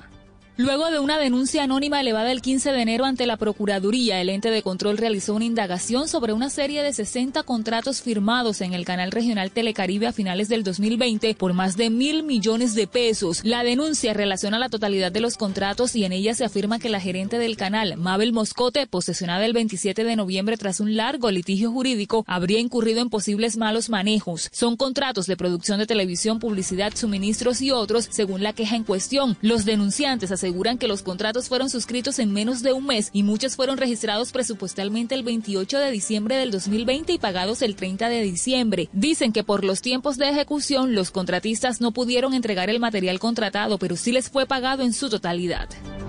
11 de la noche y 5 minutos, el IDAN emitió una alerta naranja que está presente en el centro y occidente de la zona marítima colombiana. Advierten fuertes vientos y oleaje por encima de los valores normales en el mar Caribe colombiano. Menfi Méndez. A partir de hoy y durante los próximos dos días se prevén valores altos de velocidad del viento y de altura del oleaje en amplios sectores del Mar Caribe. De acuerdo a la alerta emitida por el IDEAN, podrían alcanzar intensidades del viento entre 30 y 35 nudos en el occidente del área marítima, con afectaciones principales al archipiélago de San Andrés, Providencia y Santa Catalina. Escuchemos al jefe de pronóstico del IDEAN, Daniel Useche. El oleaje también ha presentado valores eh, con alturas entre los 2 y hasta 4 metros aproximadamente. También se reporta probabilidades de que se registren olas superiores a los 2 metros en los principales balnearios de La Guajira, Magdalena, Atlántico y Bolívar. 11 de la noche y 6 minutos, un enfermero del ejército brindó primeros auxilios a un presunto miembro del clan del Golfo que minutos antes le había disparado durante un enfrentamiento en una zona ubicada entre los departamentos de Córdoba y Antioquia. Tatiana Ruiz. En la vereda La Esmeralda, zona rural del municipio de Tierra Alta Sur de Córdoba, tropas de la 11 Brigada lograron el sometimiento en combate de un sujeto presuntamente integrante del clan del Golfo. Durante el combate, el hombre resultó herido y uno de los soldados le brindó los primeros auxilios, logrando detener la hemorragia, estabilizarlo y salvarle la vida. El coronel José Luis Bastidas Moreno, comandante de la Brigada 17, entregó detalles de la operación. Durante el hecho, resultó herido en las extremidades inferiores uno de los criminales de este grupo armado organizado, el mismo que minutos antes había atacado con armas largas a nuestras tropas. Inmediatamente recibió los primeros auxilios por parte de los enfermeros de combate. Este sujeto tenía en su poder material de guerra que fue puesto a disposición de las autoridades competentes. El capturado fue transportado en una aeronave medicalizada de las fuerzas militares a un centro médico del Urabá Para las autoridades, con este resultado se logra afectar de manera contundente la subestructura Javier Yepes Cantero, ya que pierden personal y armamento para la realización de acciones en contra de la fuerza pública y la población civil. 11 de la noche y 7 minutos, la posición del gobierno de Joe Biden frente al régimen de Nicolás Maduro quedó clara luego de que el portavoz del Departamento de Estado afirmara que no tendrían conversaciones directas con Maduro, ya que lo consideran un dictador. Xiomara Rojas. El gobierno de Joe Biden no espera tener contacto con el mandatario de Venezuela, Nicolás Maduro, a quien considera un dictador y no reconoce como presidente legítimo, dijo el portavoz del Departamento de Estado Ned Price, y agregó que este gobierno no tendría conversaciones directas con Maduro ni esperaba contacto a corto plazo, dejando clara la posición del gobierno de Joe Biden frente al régimen de Nicolás Maduro. Por su parte, Maduro sí había mostrado interés de tener acercamientos con la nueva administración de Estados Unidos. Esta Venezuela del siglo XXI bolivariana y revolucionaria está dispuesta a pasar la página y a construir nuevos caminos de respeto, diálogo y comunicación diplomática con el nuevo gobierno de Estados Unidos. Este anuncio de Estados Unidos se da luego de que el Departamento del Tesoro emitiera una licencia que exime de las sanciones impuestas a Venezuela algunas transacciones necesarias para las operaciones ordinarias de puertos y aeropuertos. Noticias contra reloj en Blue Radio. Y cuando ya son las 11 de la noche y 8 minutos, la noticia en desarrollo, agentes mexicanos rescataron a 49 migrantes centroamericanos en un vecindario de la ciudad de Reynosa, en el estado de Tamaulipas. La policía encontró hacinados a personas procedentes de El Salvador, Guatemala, Honduras y ocho jóvenes mexicanos. La cifra que es noticia en Colombia, el Banco de la República revisó su proyección de inflación para este año del 15,2% al 14% para el promedio de el 2021. El desarrollo de esas y otras noticias en blurradio.com y en Twitter en arroba blurradio.com y ahora también en nuestra aplicación Blue App. Sigan en sintonía con Bla Bla Blue, conversaciones para gente despierta. El mundo nos está dando una oportunidad para transformarnos, evolucionar la forma de trabajar, de compartir y hasta de celebrar. Con valentía enfrentaremos la realidad de una forma diferente, porque transformarse es la nueva alternativa. Blue Radio. Ricarina, Ricarina, Ricarina, es la harina que me fascina. Ricarina, Ricarina, Ricarina, es la harina para. De las mejores cosechas del más puro trigo importado, traemos a su mesa Ricarina, la harina fortificada con vitaminas B1, B2, hierro, niacina, ácido fólico y todos los nutrientes que hacen las delicias de sus platos preferidos. Trabajamos pensando en usted. Si es humor, humor. Si grita más cuando saluda que cuando regaña. Se está poniendo bien. Si es opinión. Los únicos que no han aprendido en esta pandemia a adaptarse a las nuevas circunstancias pareciera que son los maestros agremiados en FECODE. Porque todo eso que nosotros hemos hablado seguramente tenían que haberlo trabajado durante un año. Pero es increíble que en un año no hayan dado ningún paso entendiendo cuáles son las nuevas circunstancias de lo que ocurrió. Esa es mi crítica, básicamente. Voz Populi. Exigimos que cuando el jefe haga un chiste malo, uno no se tenga que reír a carcajadas para conservar el puestico.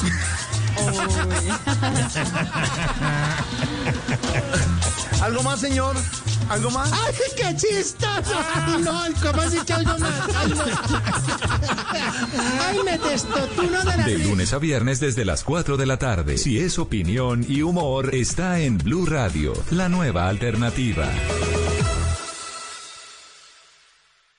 Ricarina, Ricarina, Ricarina, es la harina que me fascina. Ricarina, Ricarina, Ricarina, es De las mejores cosechas del más puro trigo importado, traemos a su mesa Ricarina, la harina fortificada con vitaminas B1, B2, hierro, niacina, ácido fólico y todos los nutrientes que hacen las delicias de sus platos preferidos. Trabajamos pensando en usted.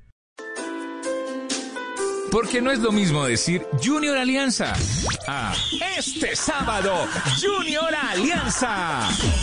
Y Nacional Boyacá Chico a Nacional Boyacá Chico. O este domingo Millonarios Pereira, Tolima Medellín a este domingo Millonarios Pereira, Tolima Medellín. Fútbol profesional colombiano. Porque no es lo mismo hacerlo con amor que hacerlo normal.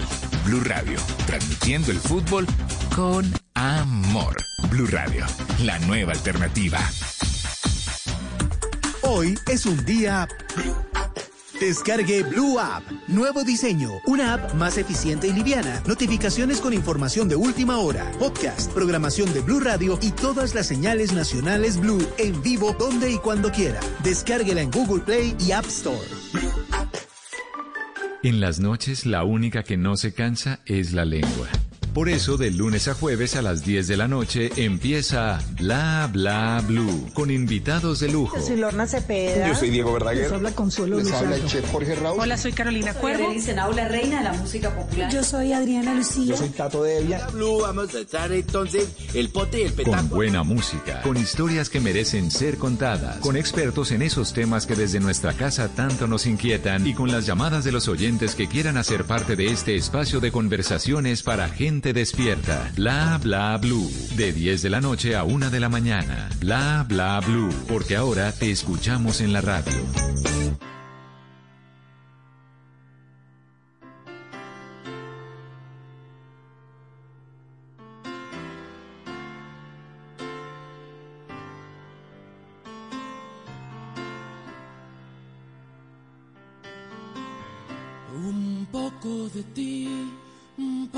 Sobrevivir.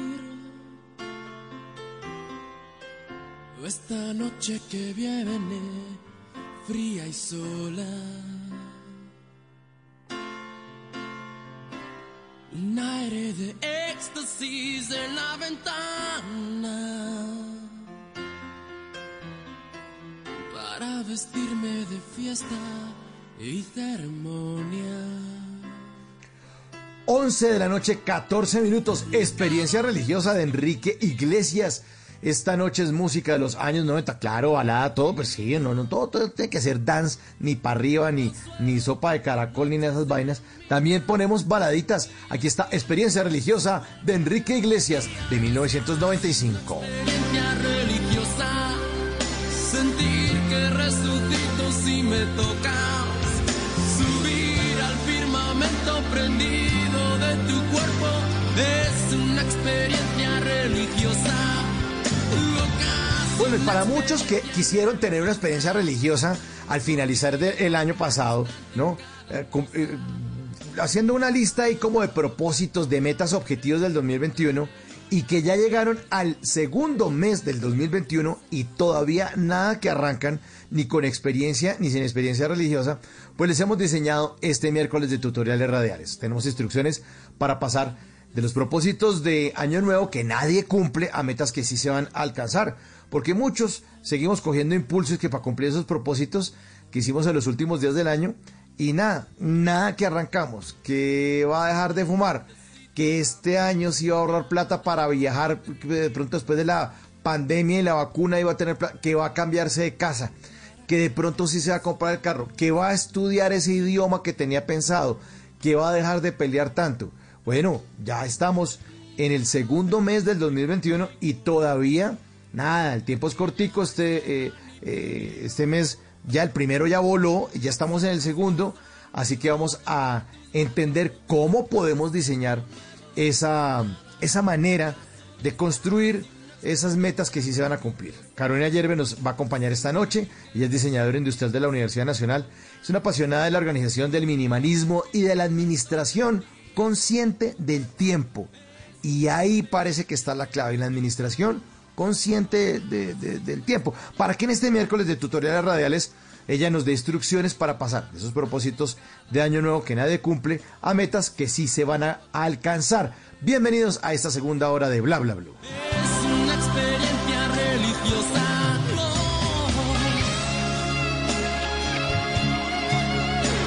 Carolina, muy buenas noches y bienvenida de nuevo a Bla Bla Blue. Qué gusto tenerla de nuevo.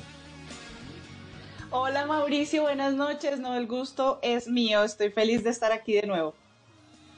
Bueno, le tenemos miércoles de música de los 90. La recibí con balada, suavecito. Vamos tranquilos, vamos tranquilos, pero vamos para arriba, vamos para arriba, ¿no?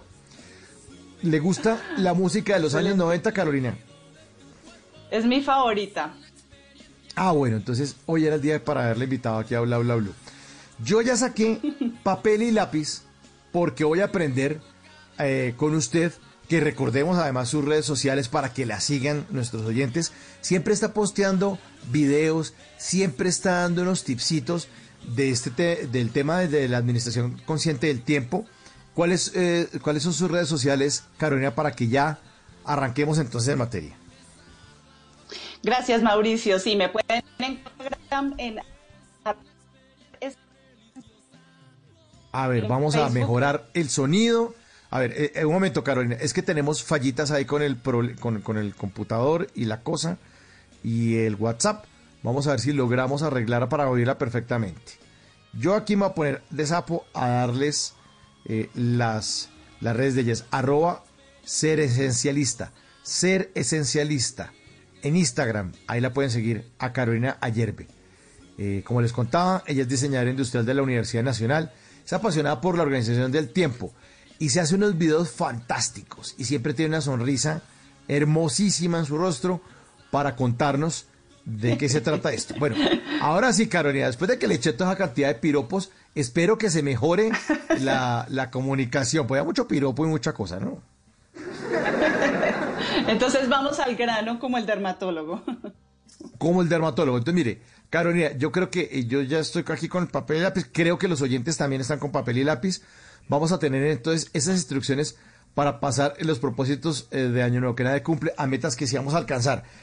Entonces, en este bloque, en este primer bloque, ¿de qué nos va a hablar, Carolina? Vamos a hablar de las primeras dos claves. Son cuatro claves que necesitamos aplicar para que esos propósitos de año nuevo realmente se conviertan en metas que sí vamos a cumplir.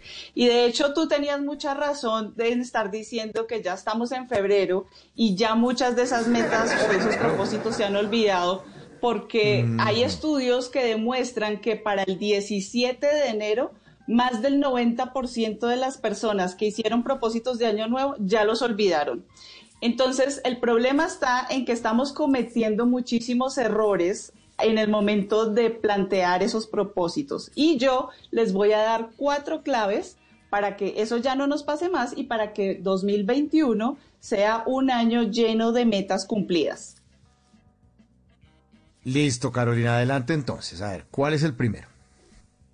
Entonces, el primer error que cometemos es que nosotros escribimos eh, los propósitos de Año Nuevo en una servilletica después de habernos tomado la champaña el 31 de diciembre y eso va a dar por allá el último bolsillo de la cartera y el primer problema es que no los volvemos a mirar, nunca más los volvemos a mirar. Entonces, la primera clave es darles visibilidad tenemos que estar mirando esos propósitos o esas metas fre- fre- frecuentemente. ¿Con qué frecuencia?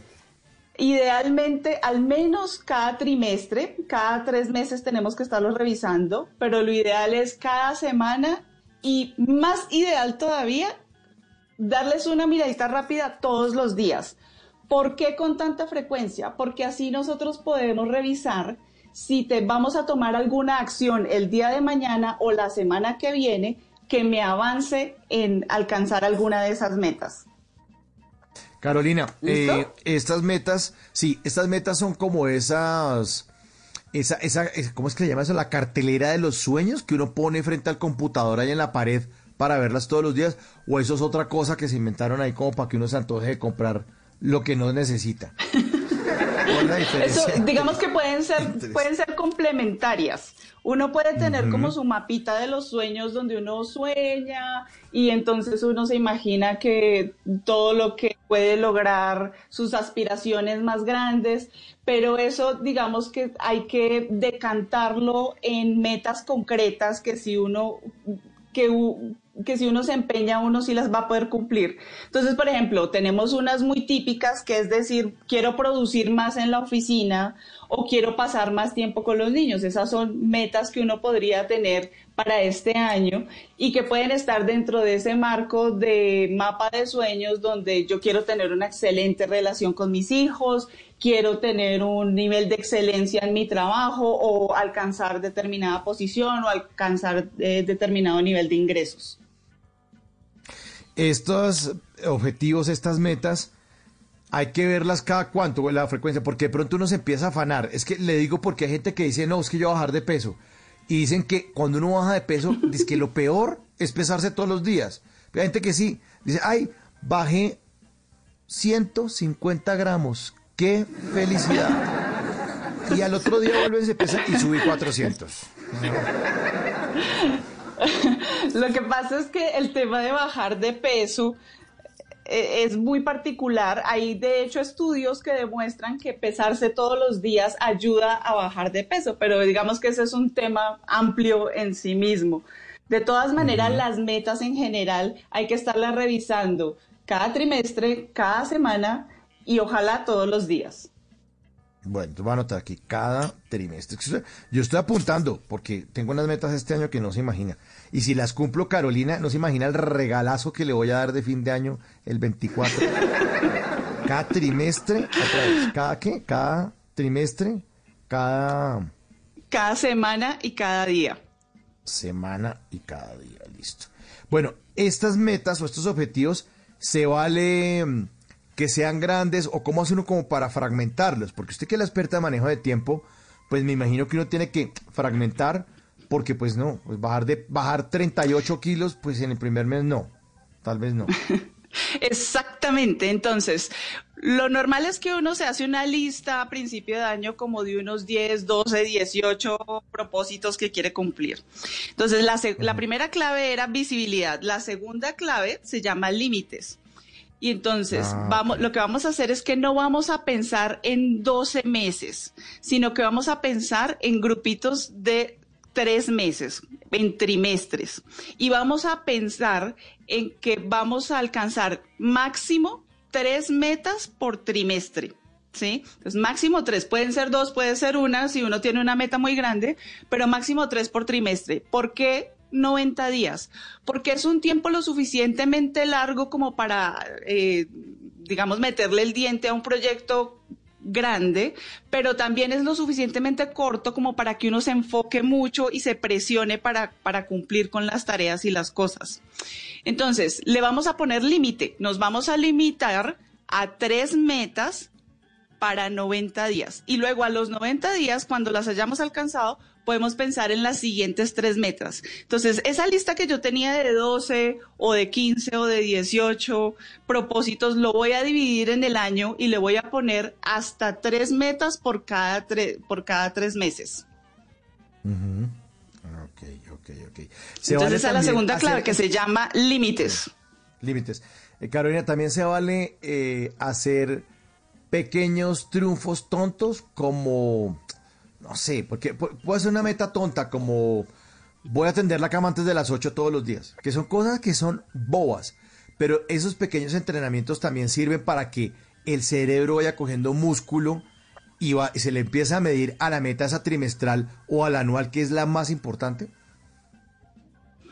Es posible, es posible, depende, digamos, de los diferentes tipos de metas que uno quiere tener. Yo digo tres metas por cada 90 días, pero uno podría adicional a eso trabajar en ciertos hábitos que me van a ayudar a tener una mejor calidad de vida, a salir más rápido en la mañana. eh, y entonces esos pueden complementar esas metas. Pueden ser cosas más pequeñas, pero ahí digamos uno puede utilizar um, herramientas más sencillas como por, por ejemplo simplemente ir ma- marcando en el calendario los días que cumplí con tender la cama antes de salir de la casa o, o el caso que sea. Hablando de esos hábitos, hay unos, unas reglas que dicen que uno puede crear un hábito eh, 21 días después de seguir haciendo exactamente lo mismo y otros revalúan y dicen no, que no son 21, que son muy poquito, que tienen que ser como 60, 64 días para lograr que uno ya en serio se habitúe, o sea, repetir algo. ¿Usted cómo maneja eso o qué teorías tiene usted con respecto a los hábitos, Carolina? Cada experto tiene un tiempo diferente. Yo he oído todas esas, 21 días, 30 días, 77 días, hasta 6 meses. En realidad, la- digamos, lo que los estudios dicen es que la, la- eh, la cosa depende muchísimo de la persona, depende de qué tan difícil sea el hábito. Puede ser que yo, yo diga, quiero tener el hábito de hacer ejercicio 20 minutos todos los días. Bueno, ese es un hábito que es difícil para la mayoría de nosotros. Eh, Tener el hábito de meditar 10 minutos todos los días para muchas personas es muy, es muy complicado, es muy complejo. Entonces va a depender mucho de qué tan difícil le resulta a la persona adquirir ese hábito, qué tan, qué tan, digamos, qué tan grande es el que meter para poderlo alcanzar. Eh, y muchos otros factores como eh, qué época de su vida está, si tiene niños, si no tiene niños, eh, qué tipo de trabajo tiene. Hay diferentes em, factores que van a influir en cuánto tiempo instaurar ese hábito. Bueno, nuestros oyentes están respondiendo una encuesta que les hemos formulado desde el inicio del programa. Les preguntamos a través de nuestra cuenta de Twitter, en arroba Blue Radio Co. Pregunta simple, o yo no sé si difícil. La, ya cumplió, la pregunta es la siguiente, ¿ya cumplió algunos de los propósitos que se planteó para este 2021? Sí, 36%, no 64%. O sea, como si usted tuviera la bola mágica, Carolina ya sabía que no, no, no, la gente, la gente necesita estas instrucciones, ¿no? De hecho, me sorprende que, que haya un nivel tan alto de, de- de gente que está cumpliendo los hábitos a estas alturas. los hábitos y las metas. Y las metas, sí. O sea, ¿usted pensaría que es, eh, que es menos, menos de ese 36%? ¿Respondieron, será que lo, que lo Sí. políticamente correcto? y no están mintiendo ahí en la Es encuesta. ¿o qué? posible, Mm, es posible, pero generalmente es un porcentaje más bajo. Entonces, cuando uno quieras un- pasamos a la tercera clave. Sí, ahorita en el segundo segmento, Carolina, tiene uno eh, un, un auto, antes de pasar a eso, tiene uno un autosaboteador que le está tratando de ponerle la, la- el palo en las, en las ruedas, en los rayos de la bicicleta para, para hacerlo caer a uno, ¿no? Porque uno arranca, uno, uno, uno, yo, yo digo que uno trabaja como en degradé. La gente paga gimnasio, ¿no? Paga, paga seis meses, pero va seis veces. O Es cierto. arranca con todo, le dan un puesto, por fin entra la empresa. Eso arranca con todos los ocho meses, está hablando mal del jefe, que qué porquería, que esos que está muy lejos, que le pagan. Sí, eso pasa muchísimo, eh, pero la verdad es que cuando nosotros podemos aplicar estas cuatro claves eh, como en un sistema, aplicarlas todas al mismo tiempo, eh, como se los voy a terminar de explicar esta noche, se hace muchísimo más fácil alcanzarlas, mantener el impulso, mantener la constancia, porque lo que vamos a hacer es volverlas eh, muchísimo más fáciles, más concretas, más específicas, para que requieran menos energía todos los días para poderlas alcanzar. 11 de la noche, 30 minutos. Estamos en esta noche de tutoriales radiales.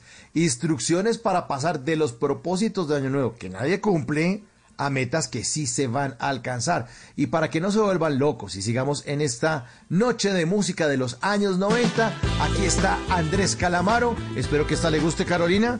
Andrés Calamaro, loco. ¿Le gusta o no? Eh, más o menos. Ay, qué pesar, porque ya la pusimos. Loco. Andrés Calamaro suena en Bla Bla Blue.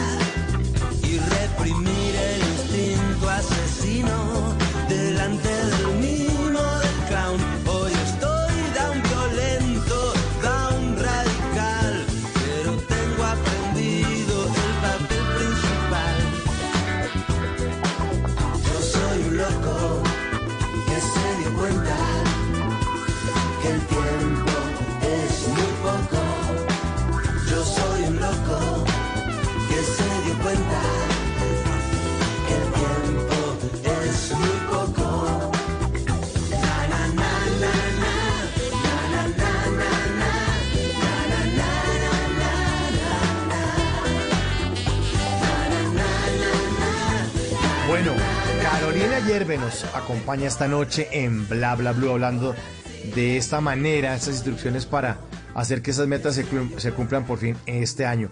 Carolina, ¿y por qué no le gusta tanto esta canción? ¿Qué pasó? Yo pensé que sí, en lo que usted era como de rock en español. Pues soy de más noventas, pero más de rockcito tipo Nirvana, Pearl Jam, toda esa gentecita Pero- así más fuertecita. Lo que le diga, pégalo, pégalo, Pero nos- socio, pégalo. Nos pusimos pesados. Bueno, ahí está. Bueno, más adelante, pero más adelante le voy a poner una como bailable a ver si nos paramos y bailamos. Bueno, mientras tanto, a las 11 y 33 nos paramos es a salvar a los emprendedores. Carolina y oyentes, resulta que aquí está Ana Milena Gutiérrez, que todo lo vemos en Noticias Caracol a mediodía presentando el noticiero y ella es de Cali, creó es en Cali una sección que se llama Salvemos a los Emprendedores. Y le salió trabajito en Bogotá. Ella que es tan emprendedora y tan echada para adelante, pues terminó presentando noticias aquí en el set de Bogotá. Pero sigue, sigue salvando a los emprendedores y se une a Bla Bla Blue en estas noches de conversaciones para gente despierta para salvar a nuestros emprendedores. Ana Milena Gutiérrez.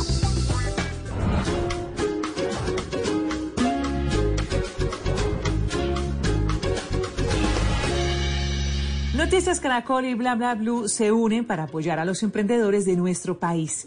Soy Ana Milena Gutiérrez y hoy les quiero presentar tres emprendimientos que ustedes pueden apoyar porque estamos seguros que unidos podemos seguir adelante. El primer emprendimiento que les presentamos hoy es una agencia de fotografía dedicada a las mascotas. Hola, mi nombre es Ángela y mi emprendimiento se llama Okami Pets. Somos una agencia de fotografía dedicada a las mascotas. Hacemos sesiones de estudio a domicilio, llevamos todo el montaje a tu casa para convertir un pequeño espacio en un estudio de fotografía profesional. Capturamos todas las expresiones de tu mascota y toda su personalidad única. Aparte se hacen algunas tomas familiares. Estamos agendando con todos los estándares de bioseguridad. Si quieres apartar tu cita, puedes llamarnos al 318-878-5201 o nos puedes encontrar en redes sociales como arroba okamipets. Gracias por apoyar el emprendimiento. Continuamos con un negocio ubicado en Cali que funciona como una vitrina para más de 50 emprendedores del Valle del Cauca. Hola, hola, mi nombre es Marixa Moncada, fundadora de Tribu Tienda y Café. Estamos en la ciudad de Cali y en este espacio mágico servimos de vitrina a más de 50 marcas de talento local, artesanos y diseñadores de todos los productos que ven aquí. Hoy queremos pedirles de su apoyo, de su ayuda, para que nos sigan en las redes sociales, conozcan todo el talento de esta región y las ganas que tenemos de seguir avanzando por el crecimiento de este país. Gracias al canal Caracol por su ayuda, por esta iniciativa maravillosa. Contamos con el apoyo de todos ustedes. En Casa Postres y Mermeladas es un emprendimiento que nació hace más de cinco años en Marinilla, Antioquia. Ellos elaboran dulces artesanales desde casa. Hola, mi nombre es Claudia Arias y nuestro emprendimiento se llama En Casa Postres y Mermeladas. Estamos ubicados en el municipio de Marinilla, Antioquia. Llevamos varios años evolucionando para llegar a lo que somos hoy. Nuestros productos son postres en diferentes tamaños y presentaciones, nuestras mermeladas de fruta natural, alfajores, trufas y chocolates rellenos. Y en fechas especiales sacamos presentaciones diferentes. Encuéntranos en Instagram como en casa-postres, en Facebook como en casa postres y mermeladas y haz tus pedidos al 311-371-5196. Recuerden que pueden enviar sus videos de 40 segundos máximo, grabados de manera horizontal, donde nos cuenten quiénes son, en qué consiste su emprendimiento y cómo pueden contactarlos. Ustedes no están solos. En Noticias Caracol y Bla Bla Blue los estamos apoyando.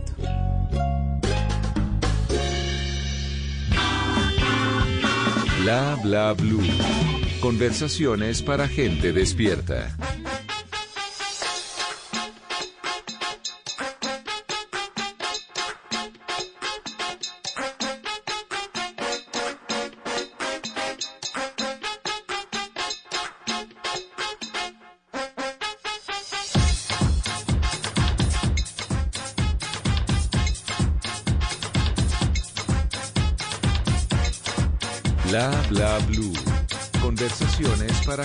Despierta.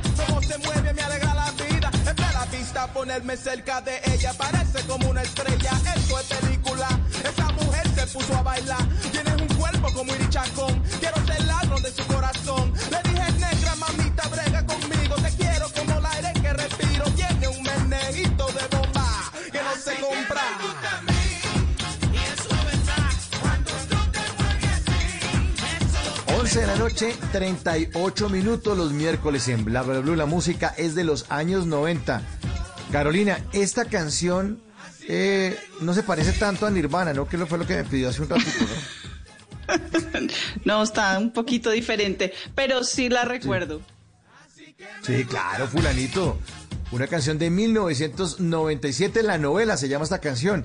Y, y se acuerda de- de- del fulanito que había un gordo ahí adelante que se vestía de blanco con sombrero y todo eso. Em, no, me No, lo suyo mataste. era- No, es que usted en esos bares de rock no, no se usa eso. Pero era un gordo, un gordo que se vestía blanco. Yo este año, pues terminé el 2020, empecé el 2021 este año, un poco, con una barriga un poco parecida a la del cantante fulanito, por eso es que esta noche estamos en estas instrucciones, tutoriales radi- radiales, instrucciones para pasar de los propósitos eh, del año nuevo que nadie cumple a metas que sí vamos a alcanzar. Esta noche nos acompaña Carolina Yerbe, diseñadora industrial de la Universidad Nacional, apasionada por la organización, el minimalismo y la administración consciente del tiempo. Y nos está dando cuatro claves para que ocurran esos propósitos, para que de verdad pasen, para que avancemos. Eh, los oyentes siguen ahí votando, sigue la encuesta pareja, siguen más votos, pero sigue pareja. Les preguntamos a los oyentes si ya cumplieron algunos de sus propósitos que se plantearon para el 2021. 36% dice que, que sí y el 64% restante que no, que ahí siguen varados. Y le hacen una pregunta a través de nuestra línea bla bla blue, el 316 692 52 74. Pregunta para Car- Carolina. Mucho cuidado, Carolina. ¿Qué tan negativo o positivo es que uno no se haga metas o propósitos y solo viva conforme la vida lo ponga a prueba? Eh, De eso no es ni positivo ni negativo. Uno lo que se tiene que preguntar es qué es lo que lo hace feliz. Si uno está en paz y está contento recibiendo lo que sucede cada día y fluye y está bien, es, es simplemente si así se siente bien, está fantástico. La mayoría de nosotros queremos como buscar un sentido de propósito, de que estamos alcanzando cosas, de que estamos avanzando, de que no solamente estamos en piloto automático, sino que estamos consiguiendo diferentes cosas que nos eh, dicen que, que estamos creciendo, que estamos en ese proceso de crecimiento.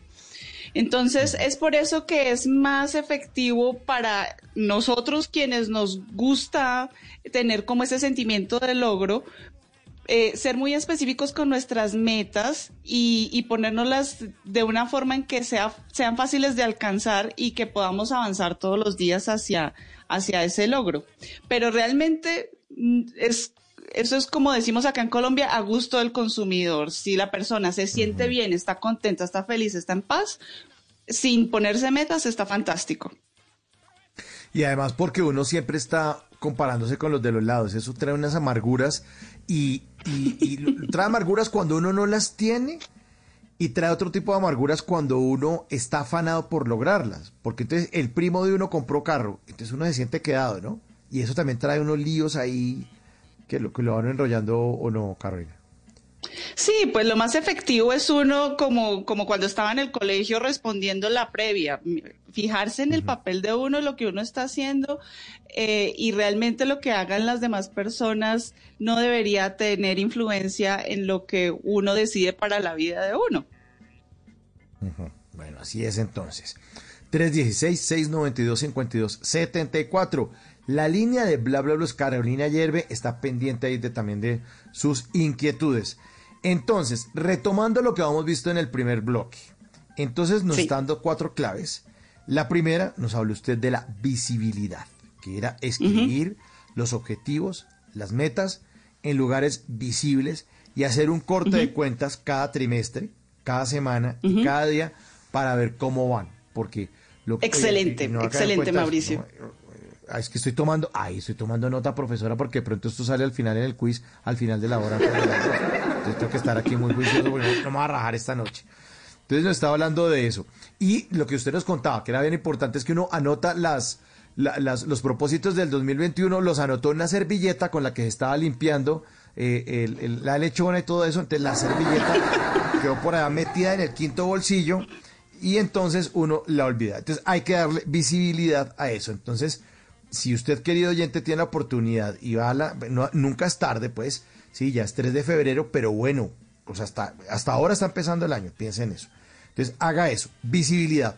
Escriba eso, póngalo a la vista en un lugar donde lo pueda estar chequeando, de pronto un archivo en Word en el computador, en un cuaderno que usted tiene en eh, la mesita de noche y lo va mirando y además se va cuestionando a ver cómo va, cómo va, cómo va.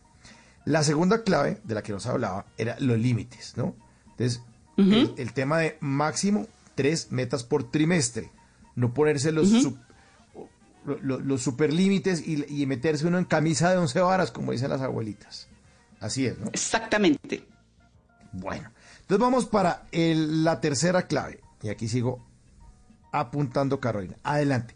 Tercera clave La, para. la tercera clave se llama precisión. Y es Mm, el, el- el precisión. error que cometemos es lo siguiente, que a uno le queda muy fácil decir es que quiero producir más en la oficina o quiero pasar más tiempo con los niños, pero eso Mm. qué significa, eso cómo luce, Eh, realmente de qué estoy hablando yo ahí. Entonces necesitamos hacernos un par de preguntas. La primera pregunta es, ¿esto que yo quiero lograr es un resultado o es establecer una práctica o, o un hábito? ¿Sí? De la diferencia está en que entre lo, en que lograr, un resultado se trata de que yo cumplo con una tarea, con una meta eh, para una fecha y se acabó. Entonces yo tengo, por ejemplo, que entregar el reporte de tal cosa para la fecha tal. Entonces lo terminé y lo entregué y ya, se acabó. No tengo que tomar ninguna otra acción sobre eso. La otra parte es que yo quiera establecer un hábito o una práctica. Entonces esas no tienen fecha límite porque esas son para siempre, se mantienen mientras uno quiera mantener el hábito. Entonces eso es lo primero que tenemos que saber, porque cuando estoy hablando de lograr un resultado, pues lo que yo tengo que hacer es ponerle una fecha que lo voy a entregar. Y cuando estoy hablando de un hábito o una práctica, pues tengo que pensar ya en número de repeticiones o en frecuencia, cuántas veces por semana lo quiero hacer o por día, según lo que uno quiera lograr.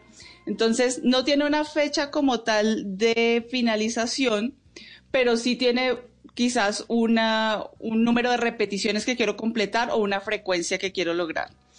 La siguiente pregunta que me tengo que hacer es cómo yo le puedo poner números a esta, a esta meta para que sea mucho más concreta. Entonces, en lugar de yo decir, exacto, en lugar de yo decir, quiero producir más en la oficina, yo podría decir, quiero aumentar las ventas del producto alfa en 12% para el 31 de marzo de 2021, por ejemplo. Si yo estoy hablando de quiero pasar más tiempo de calidad con los niños, puedo decir más bien realizar una actividad divertida con los niños por semana. Entonces, por ejemplo, aumentar las ventas del producto en 12% para la fecha tal es una meta de lograr un resultado porque para esa fecha yo tengo que ir y mirar si sí cumplí con que eh, se aumentaron las ventas en el 12%. Si yo estoy hablando de quiero pasar más tiempo con los niños, entonces eh, realizar una actividad divertida con los niños por semana es más bien una meta de un hábito, porque estamos hablando de una frecuencia que es una vez por semana hacer una actividad diverti- divertida y esto no tiene fecha de fin hasta que los niños crezcan, me imagino, pero digamos que no tiene Claro. una fecha específica en que lo voy a terminar. Mm, Pero entonces cuando le ponemos números a las metas, las podemos hacer más específicas, más concretas y más precisas y nos queda más fácil comenzar a tomar acción para alcanzarlas. Y además me hace acordar usted, Carolina y oyentes, que cuando yo estaba en la universidad y veía una materia que se llamaba metodología de la investigación, le decía a uno que tenía que ser preciso. No, eso que usted dice, no pasar más tiempo de calidad con los niños, ¿eso qué es? Eso no es nada. No, ser más feliz. Y esos eh, propósitos 2021, ser más feliz, eso no es nada. Y uno le decía, no, es que voy a hacer eh, una investigación sobre mm, si la publicidad es buena o no. Y uno, entonces, claro, el profesor le decía a uno, usted no puede hacer eso porque eso es una cosa que es inmensa. O sea, ¿cuál publicidad? ¿En dónde? ¿A qué horas? ¿Si es buena para quién? O sea, entre más preciso sea uno, más grande es el trabajo de investigación que hace y más potente y la tesis le queda más chévere. Entonces, aquí, entre más preciso sea uno y más puntual y le meta, como usted nos cuenta, los números, pues puede funcionar mucho mejor esa tercera clave.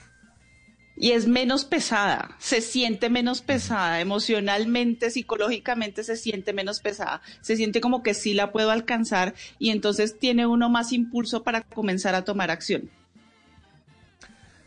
11.48 minutos. Me late, me late que ustedes ya están entendiendo cómo lograr que estas metas se alcancen. Y como este miércoles es miércoles de música de los 90, aquí está Melate de los Pericos en Bla Bla Blue. Bla bla blue.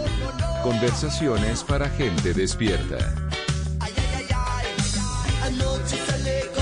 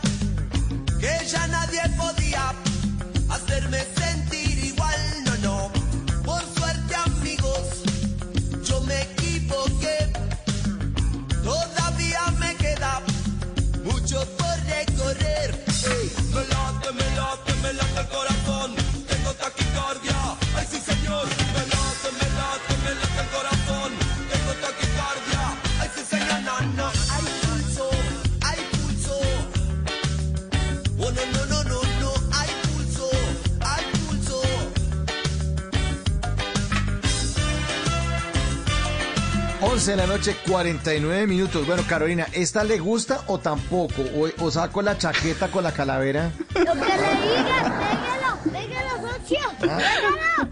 Me estás matando, Mauricio, me estás matando. ¿Por qué? ¿Por qué? ¿Por qué? No, porque no estamos de acuerdo en los gustos musicales. Pero pues todo ¿En bien, todo está perfecto. ¿Cómo es? ¿Cómo sería? No, no, no, así no. Que- que- no, me, me- están bajando la caña. Me late, no, eso es un infarto. Sí, me late nada. Una canción de los Tienes- de 1992. Señora, tengo que... Necesitas ver, traer el rockcito, Mauricio. No, pero aquí también ponemos rock, aquí sonamos de todo. Aquí ponemos Jesse Uribe, rock, de todo. Aquí ponemos, en serio, reggaetón. Ponemos música alternativa, pone, bueno, aquí ponemos de todo. Salsa, guaracha. ¿Le gusta la guaracha, Carolina? Eh, no, no, no, Mauricio, no, no mucho. Aquí, aquí los jueves ponemos, encima uno es el que pone guarachas, el guarachero. Bueno, sigamos, pongámonos serios, pongámonos serios, porque ya vamos a la cuarta clave, la cuarta y última clave. A ver, oiga, yo creo que me va a poner un propósito este año ya mío, va a ser ponerle música buena a Carolina, pero, pero voy a ver si, si utilizo alguna de estas cuatro claves. Escribir los objetivos, ponerle límites, ¿sí? Y ser preciso. Es ponerle música a Carolina que no sea tan metalera ni tan ponquera, pero que logre gustarle un poquito. Vamos, Carolina, entonces al cuarto, al cuarta, a la cuarta clave para lograr estas metas en el 2021, a ver si por fin las empezamos a cumplir. Listo, entonces la cuarta clave se llama programación y tiene dos partes. La primera parte es que yo tengo que comenzar a escribir cuáles son las acciones físicas específicas y concretas que yo necesito tomar para alcanzar cada meta. No necesito escribir todas las 52 acciones que haya que tomar, sino las primeras tres o cinco para yo comenzar a generar ese impulso. Entonces, por ejemplo, Entonces, ¿Cómo si le llamo a estamos eso? hablando... Perdón, ¿Cómo le llamo? Dime. Carolina, ¿cómo le llamo eso? ¿Lista de acciones es? ¿Lista? Una lista de siguientes acciones. Eso, lista de siguientes acciones. Listo. Sí, entonces retomemos nuestros ejemplos. Cuando había- habíamos hablado de pasar más tiempo de calidad con los niños, luego decidimos que era realizar una actividad divertida con los niños por semana. Entonces, algunas acciones que se podrían tomar sería, por ejemplo, investigar en Internet actividades divertidas para la edad de mis niños. Otra tarea podría ser hacer una lista de 26 actividades que sean mis favoritas, porque si es una por semana, si yo hago una lista de 26, pues ya tengo lo de seis meses. Y una tercera tarea sería establecer un presupuesto porque quizás alguna de esas, algunas de esas actividades implican que yo gaste alguna cantidad de dinero. Entonces yo ya estoy diciendo actividades concretas que puedo realizar para avanzar hacia alcanzar esa meta. Cuando estamos hablando en el ejemplo de aumentar las ventas del producto alfa en 12% para la fecha tal, entonces yo podría escribir, por ejemplo, eh, concretar la lista de clientes potenciales. Otra actividad, eh, revisar qué mejoras o actualizaciones eh, le pueden hacer al producto alfa para que sea más atractivo. Eh, otra actividad que puedo hacer, solicitar cita con el gerente de mercadeo para hacer una lluvia de ideas sobre diferentes estrategias. Entonces ya estoy planteando esas actividades de manera muy concreta que puedo realizar y que me queda mucho más fácil entonces completarlas porque son mucho más concretas. Esa es la primera parte que es definir, hacer una listica de siguientes acciones de cada una de mis metas para yo eh, poder comenzar a tomar acción. Una vez que yo cumpla con esas tres, pues formulo las siguientes tres o las siguientes cinco. La segunda parte de esta clave que se llama programación, la segunda parte es pues que las tengo que programar. Y cuando yo estoy hablando de programar, estoy hablando de calendario. Entonces, yo tengo, si yo voy a decir, quiero investigar en Internet actividades divertidas para la edad de mis niños, pues tengo que decir que lo voy a hacer en la fecha tal. Y lo voy a hacer el 9 de febrero. Si yo luego quiero hacer la lista de mis 20 26 favoritas, puedo decir que lo voy a hacer el 12 de febrero. Y le voy poniendo fechas a cada una de esas actividades. Cuando yo las pongo en el calendario, y ojalá que no sean como todas para el mismo día, sino que uno las pueda poner repartiditas para que cada día está tomando acción, pero una acción podría ser de una hora o de dos horas, que no tome mucho tiempo. Entonces, de esa manera yo puedo mantener el impulso porque estoy tomando acciones pequeñas todos los días, pero me mantengo en movimiento. Y entonces es así como poquito a poco, paso a paso, día a día, yo alcanzo mis metas, porque todos los días estoy tomando acción y no tengo que tomar acción todas las acciones de una, ni todas las acciones de todas las metas al mismo tiempo, sino una acción por día para cada una de esas metas o para al menos una de las metas y así me voy programando en el calendario y al final del trimestre seguro, seguro uno ha alcanzado esas tres metas. Es importantísimo eso que usted nos dice, Carolina. Muchas gracias en serio por decir eso, porque es que las cosas no se cumplen si no tienen calendario. Y alguna vez me lo dijo una persona que yo tenía ganas de escribir un libro hace muchos años. Y me dijo eso que, que lo que acabo de decir. Si usted no le pone fechas, no va a cumplir. No le puse eso. Y me lo dijo en 1999, Carolina. Y el primer libro lo publiqué en el 2012. Carolina y oyentes, 2012. Bueno, pero lo publicaste. Ah, claro, ¿Cuánta gente claro. hay que se lo propone Ah, y bueno. nunca lo logra? Nunca lo logra, pero porque yo mm, le puse las fechas, porque me acordé, o sea, se me pareció ese personaje que me ha dicho eso, que era una persona que ha trabajado en el mundo editorial y una persona mayor, el papá de una amiga mía, eh, pues para ser puntuales, el papá de, de, de Marangela Rubini, que fue la directora de Shock durante muchísimos años, mucha gente la conoce, y el papá de la Rubini me dijo, porque yo estoy con ella en la universidad, y entonces, no, que el libro, que vamos a, a publicar el libro y el libro, y es que no, que eh, el libro del top 10. Y, en 1999, él en su oficina de la editorial me dijo, tiene que ponerle fechas a esto, porque si no, no lo va a lograr. Y yo, listo, listo, salí, uh, y no pasó nada. no pasó nada. Pero fíjate que además de las fechas, cuando estamos hablando de publicar un libro, eh, se dice mucho que es ponerse una meta de cierto número de páginas o cierto número de palabras diarias. Entonces tú te sientas todos los días y dices voy a escribir dos mil palabras diarias, que es más o menos como unas tres páginas o cuatro páginas. Entonces, si tú te sientas todos los días y te propones a escribir dos, tres o cuatro páginas, tú tarde o temprano llegas a completar tu libro. Pero son acciones más pequeñas todos los días. Y además lo hice, como usted lo está diciendo exactamente, Carolina, con un método que se llama el método del pomodoro. Y es que se lo inventaron un tipo que tenía un, un temporizador de esos para cocinar, que era como un tomate. Tom- pomodoro es una palabra en italiano que significa tomate. Entonces, el, el temporizador, el relojito ese que tienen las señoras en la, en la cocina, para, para poder cocinar este huevo, lo tengo que dejar tres minutos. Entonces, pone el temporizador y, y le pita los tres minutos. Entonces él no sabía concentrarse, no podía concentrarse y dijo, voy a poner el temporizador del tomate y me paro, o sea, voy a ponerlo 25 minutos y no voy a hacer nada distinto a lo que tengo que hacer en esos 25 minutos. Y se inventó el método del pomodoro y yo lo utilicé, Carolina. Yo lo utilicé y ya llevo cuatro libros de colombianadas escritos y hay muchas cosas que he hecho en la vida Sí, muchas cosas que he hecho en la vida gracias a la técnica del pomodoro. Y es simple, es usted se programa 25 minutos, no tengo el pomodoro, no tengo el temporizador, los celulares lo tienen. Cuando Sí. está la alarma, donde está el cronómetro, hay una vaina que se llama temporizador y le pone un pito. Entonces lo pone 25 minutos, y, pero uno no despega el rabo de la silla donde está sentado. Exacto. Y le da. Y entonces dice, dice que uno tiene un autosaboteador, que estamos hablando hace un ratico. Entonces, "Ay, tengo ganas de entrar al baño. Se espera. Es que me entró una llamada, no la contesto. Es que el gato pasó al lado y mira, ay, tan lindo el gato. No porque cuando uno hace eso, uno se distrae y empieza a cazar pispirispis y no avanza. Entonces tiene que tener esa disciplina del pomodoro, que yo lo recomiendo en serio. Eh, trabaja 25 minutos, se para y descansa 5. Vuelve y pone el temporizador. Exactamente. Así suena, así suena el mío, como está sonando esa alarma. ¿En serio? Sin hablar carreta, así suena. Eh, le puso un pito ahí tal. Y, y después se sienta otros 25 y le da, y le da. Y yo tenía tablas en Excel. Entonces yo decía, ¿cuántos pomodoros diarios tengo que coronar para lograr esas letras y palabras y páginas del libro?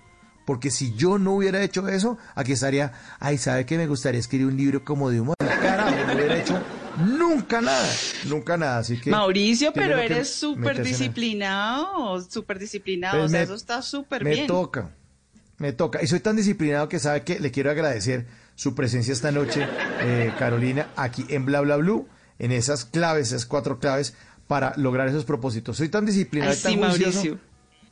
que le tengo una canción de Nirvana para despedirla. Muchas gracias, Carolina, por Ay, pero acompañarnos esta noche. Antes, antes, antes, ¿Antes quiero dejarles un regalito a los, a los oyentes. Quienes quieran realmente alcanzar sus metas este año de 2021, tienen que aprender a enfocarse en lo importante y por eso los quiero invitar a que se unan a mi curso gratuito que se llama Enfócate en lo importante. Pueden ir a esencialista.com slash curso gratis y se pueden registrar completamente gratis y tomarlo desde ya. Aquí está la canción para Carolina de Nirvana. Espero que los oyentes no se espanten con esto. Muchas gracias, Carolina. Feliz noche. Gracias, Mauricio.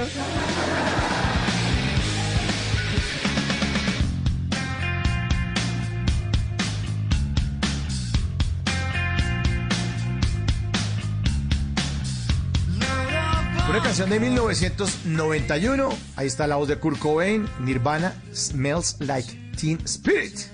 Suena en Bla Bla Blue para Carolina. Vamos a ver si nos espantan.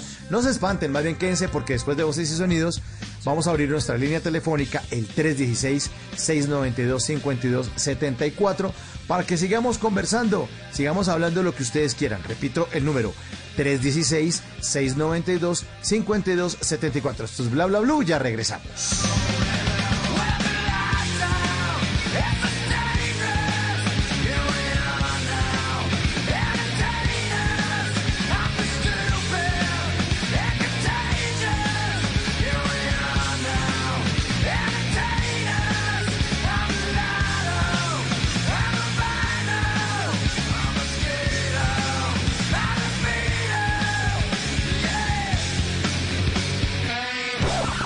Las noches la única que no se cansa es la lengua. Por eso de lunes a jueves a las 10 de la noche empieza Bla Bla Blue con invitados de lujo. Le saluda la chilindrina. Soy Bonnie Cepeda. Se habla Michelle Brown. Yo soy Liz Pereira. Checo Acosta, el príncipe del carnaval. Soy Claudia Bamón. Los saludo Alfredo de la Fe. Yo soy María. Con buena música, con historias que merecen ser contadas, con expertos en esos temas que desde nuestra casa tanto nos inquietan y con las llamadas de los oyentes que quieran hacer parte de este espacio de conversaciones para gente despierta. Bla bla blue. De 10 de la noche a 1 de la mañana. Bla bla blue. Porque ahora te escuchamos en la radio. Voces y sonidos de Colombia y el mundo en Blue Radio y bluradio.com. Porque la verdad es de todos.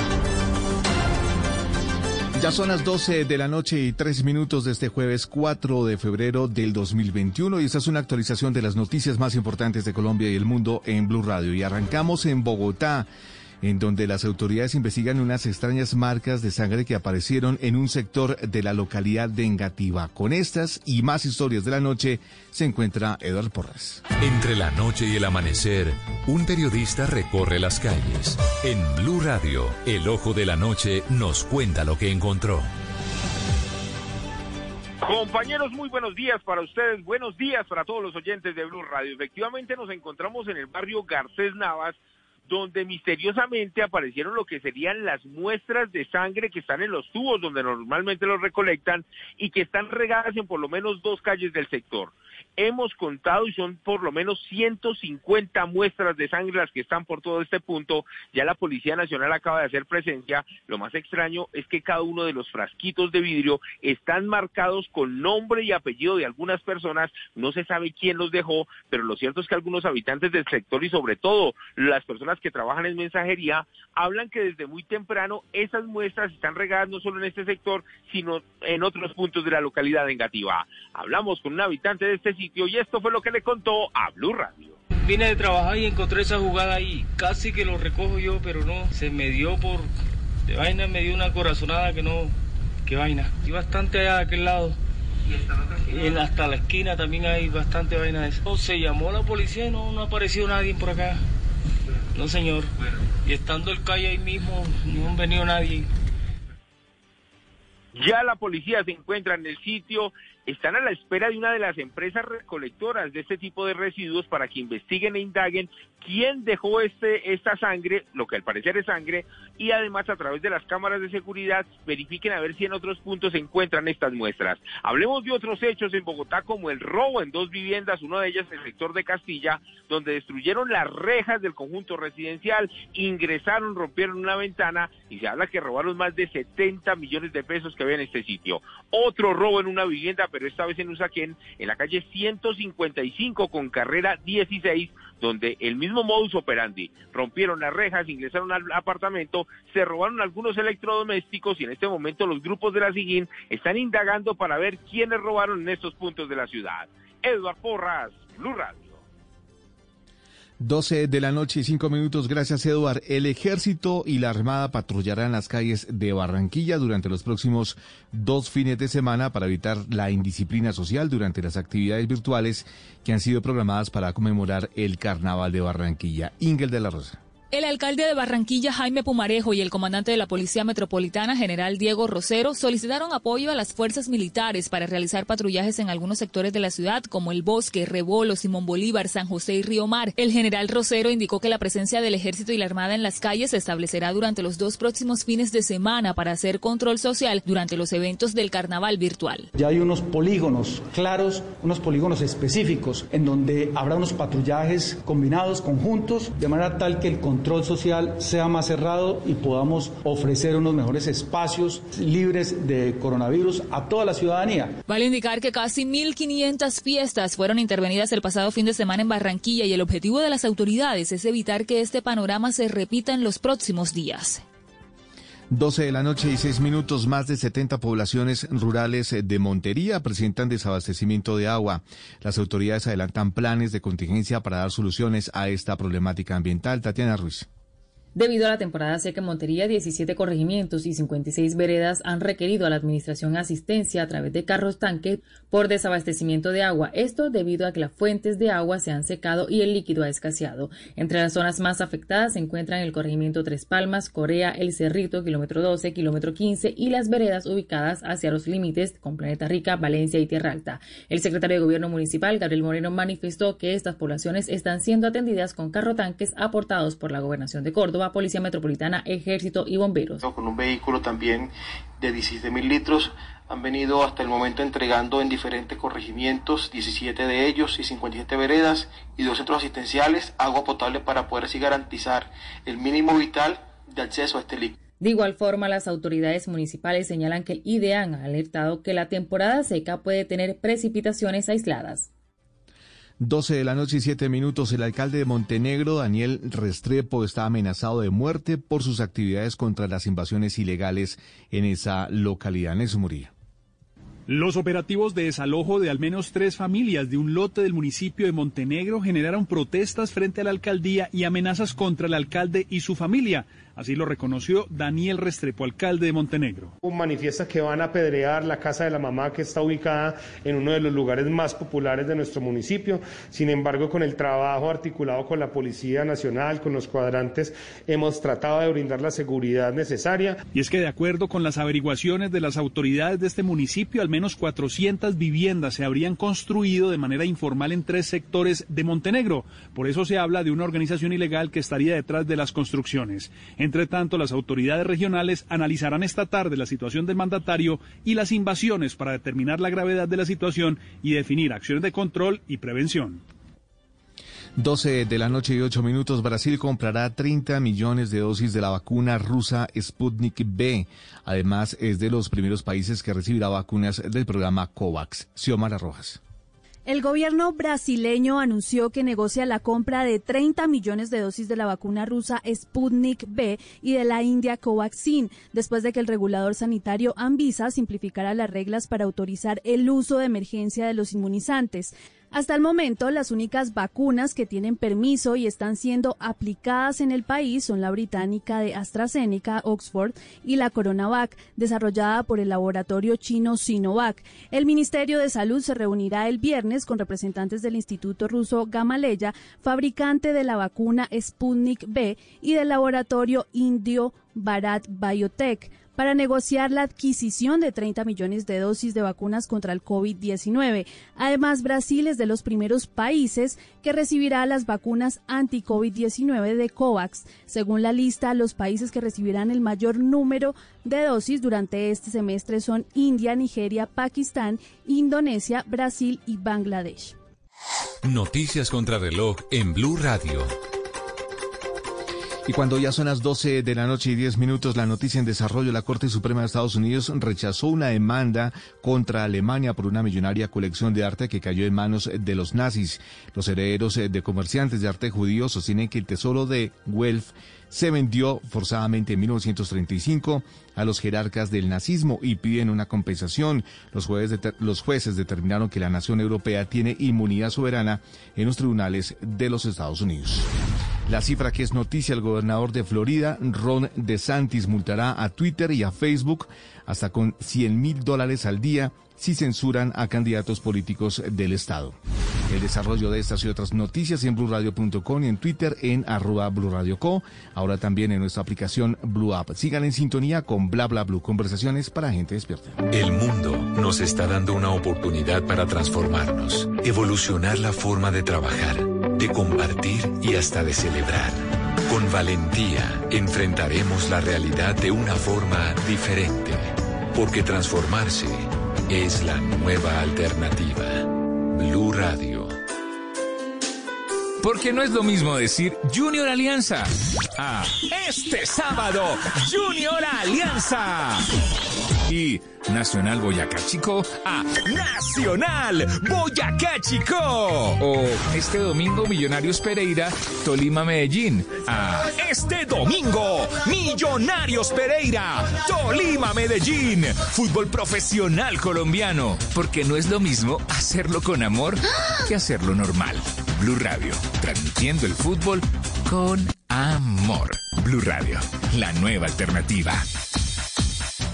Estás escuchando Blue Radio. Es un buen momento para dejar volar tu imaginación con un buen libro o con esa película que tanto querías ver. Es tiempo de cuidarnos y querernos. Banco Popular. Hoy se puede. Siempre se puede. Hola, soy María Cecilia Botero y hoy quiero invitarte a que te conectes con la Feria Positiva, Feria Popular Digital para pensionados del Banco Popular, donde tenemos muchas actividades y beneficios especiales. Una feria diseñada exclusivamente para la generación que lo merece todo. Ingresa ya a feriadiamante.com y convierte tu día en un día extraordinario.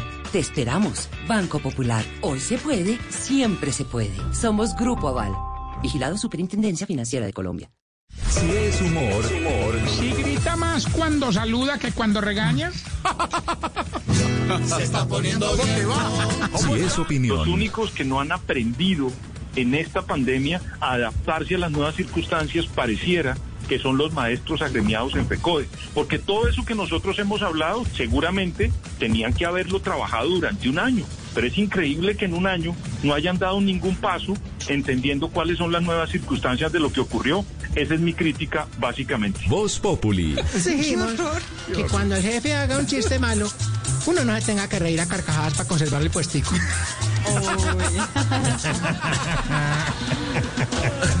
¿Algo más, señor? ¿Algo más? ¡Ay, qué chistoso! Ay, no, ¿cómo así que algo más? ¡Ay, no! ¡Ay, me testotuno de la De lunes a viernes desde las 4 de la tarde. Si es opinión y humor, está en Blue Radio, la nueva alternativa. Háblenos de usted. Llámenos al 316-692-5274 y cuéntenos su historia.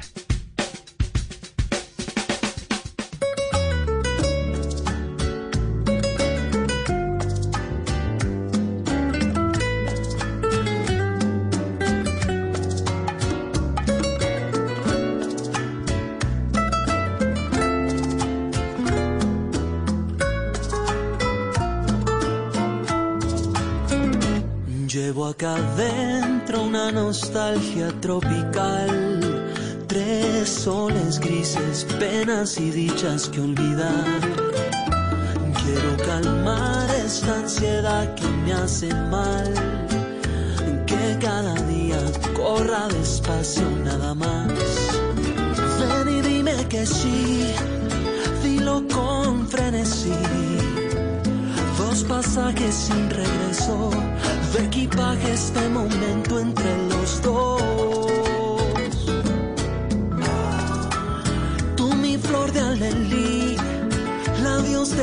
Carmesí, de brisa nos bañamos juntos de la mano amor.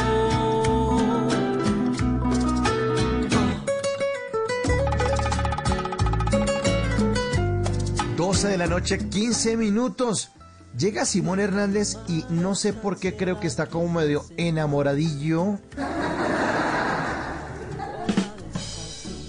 Un tipo romántico, Mauricio, un tipo eh, que entrega su corazón no solo eh, a sus oyentes, eh, sino a su hermosa fanaticada. Un saludo para todas las queridas oyentes, un abrazo para los señores oyentes, también besos, abrazos para todo el mundo, sí, sí, sí. Y mire, esto que ustedes están escuchando, o más bien, escuche esto que hace Som Caney. Eh, es muy romántico porque resulta que el que está cantando ahí es un productor y cantante bogotano, se llama Som Caney. Eso parece como caleño, como cuando los eh, caleños no dicen pan, sino pam.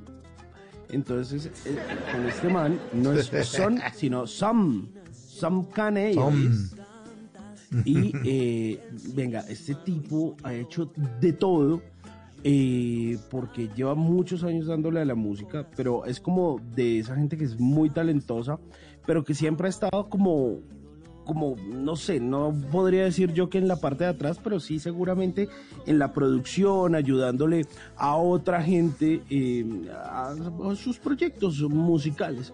Entonces, eh, él ha sido como muy seguidor del bolero, del folk, del jazz, de esa música brasilera, hasta que un día dijo, ah, ¿sabe qué? Me voy a ir con mi proyecto. Y dijo, bueno, me va a llamar Som Caney y voy a lanzar un álbum, todo un contenido que se llame Isla, así como esta canción que estamos escuchando en este momento, o, esta- o estábamos escuchando, se llama Isla. Y ahí hay varias canciones muy bonitas, que se- una que se llama Morenita, otra que se llama Amores Imposibles, otra Cuadros por Segundo, otra que se llama Amapola. Son en total cinco canciones y todas además como con un arte bellísimo, como de colores pastel, como de imágenes ilustradas de forma muy, muy tierna, muy cálida, que seguramente eh, si tienen tiempo, denle una seguidita a Som Caney y a ese trabajo que hace con Isla. Y, lo pueden seguir en Spotify y toda la cosa. El señor Som Caney, que había trabajado con Paula Arenas y bueno, otra gente, otra gente. Y si no, búsquelo como Sebastián Mejía. Pero esta canción que les quería regalar se llama Isla.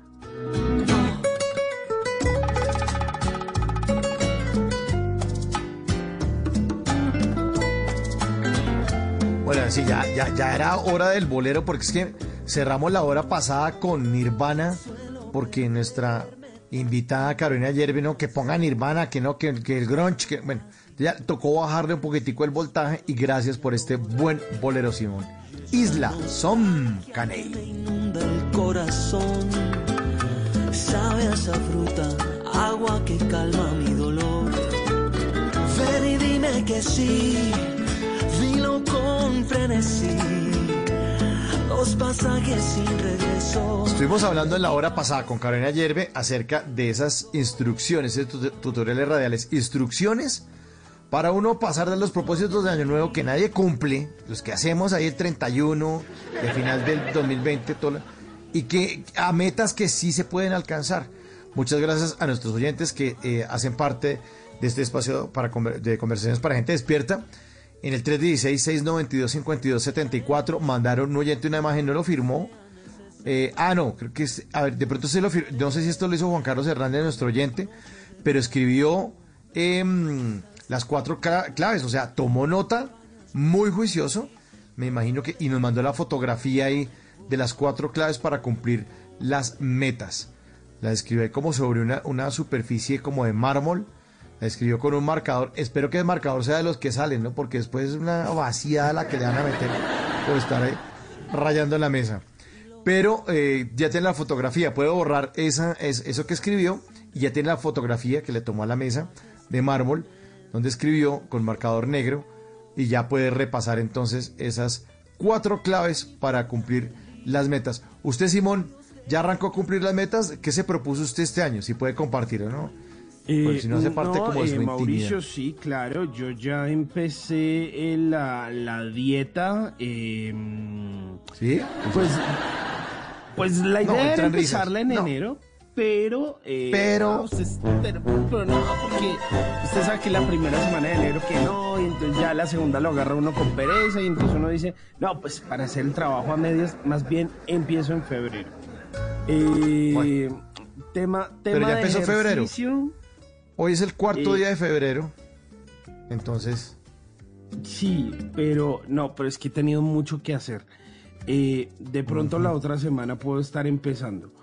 Y eh, Bueno. qué otra cosa. Eh, mm, no mentiras, no, pero hablándolo muy en serio, ninguno de esos era mis- mi propósito. Sí tengo eh, como el propósito de ser muy organizado con mi tiempo. Este año eh, estoy haciendo algo que se llama Time Box y es organizar mi tiempo mm, y tener unas rutinas exactas y eso de cierta forma me ha funcionado este año.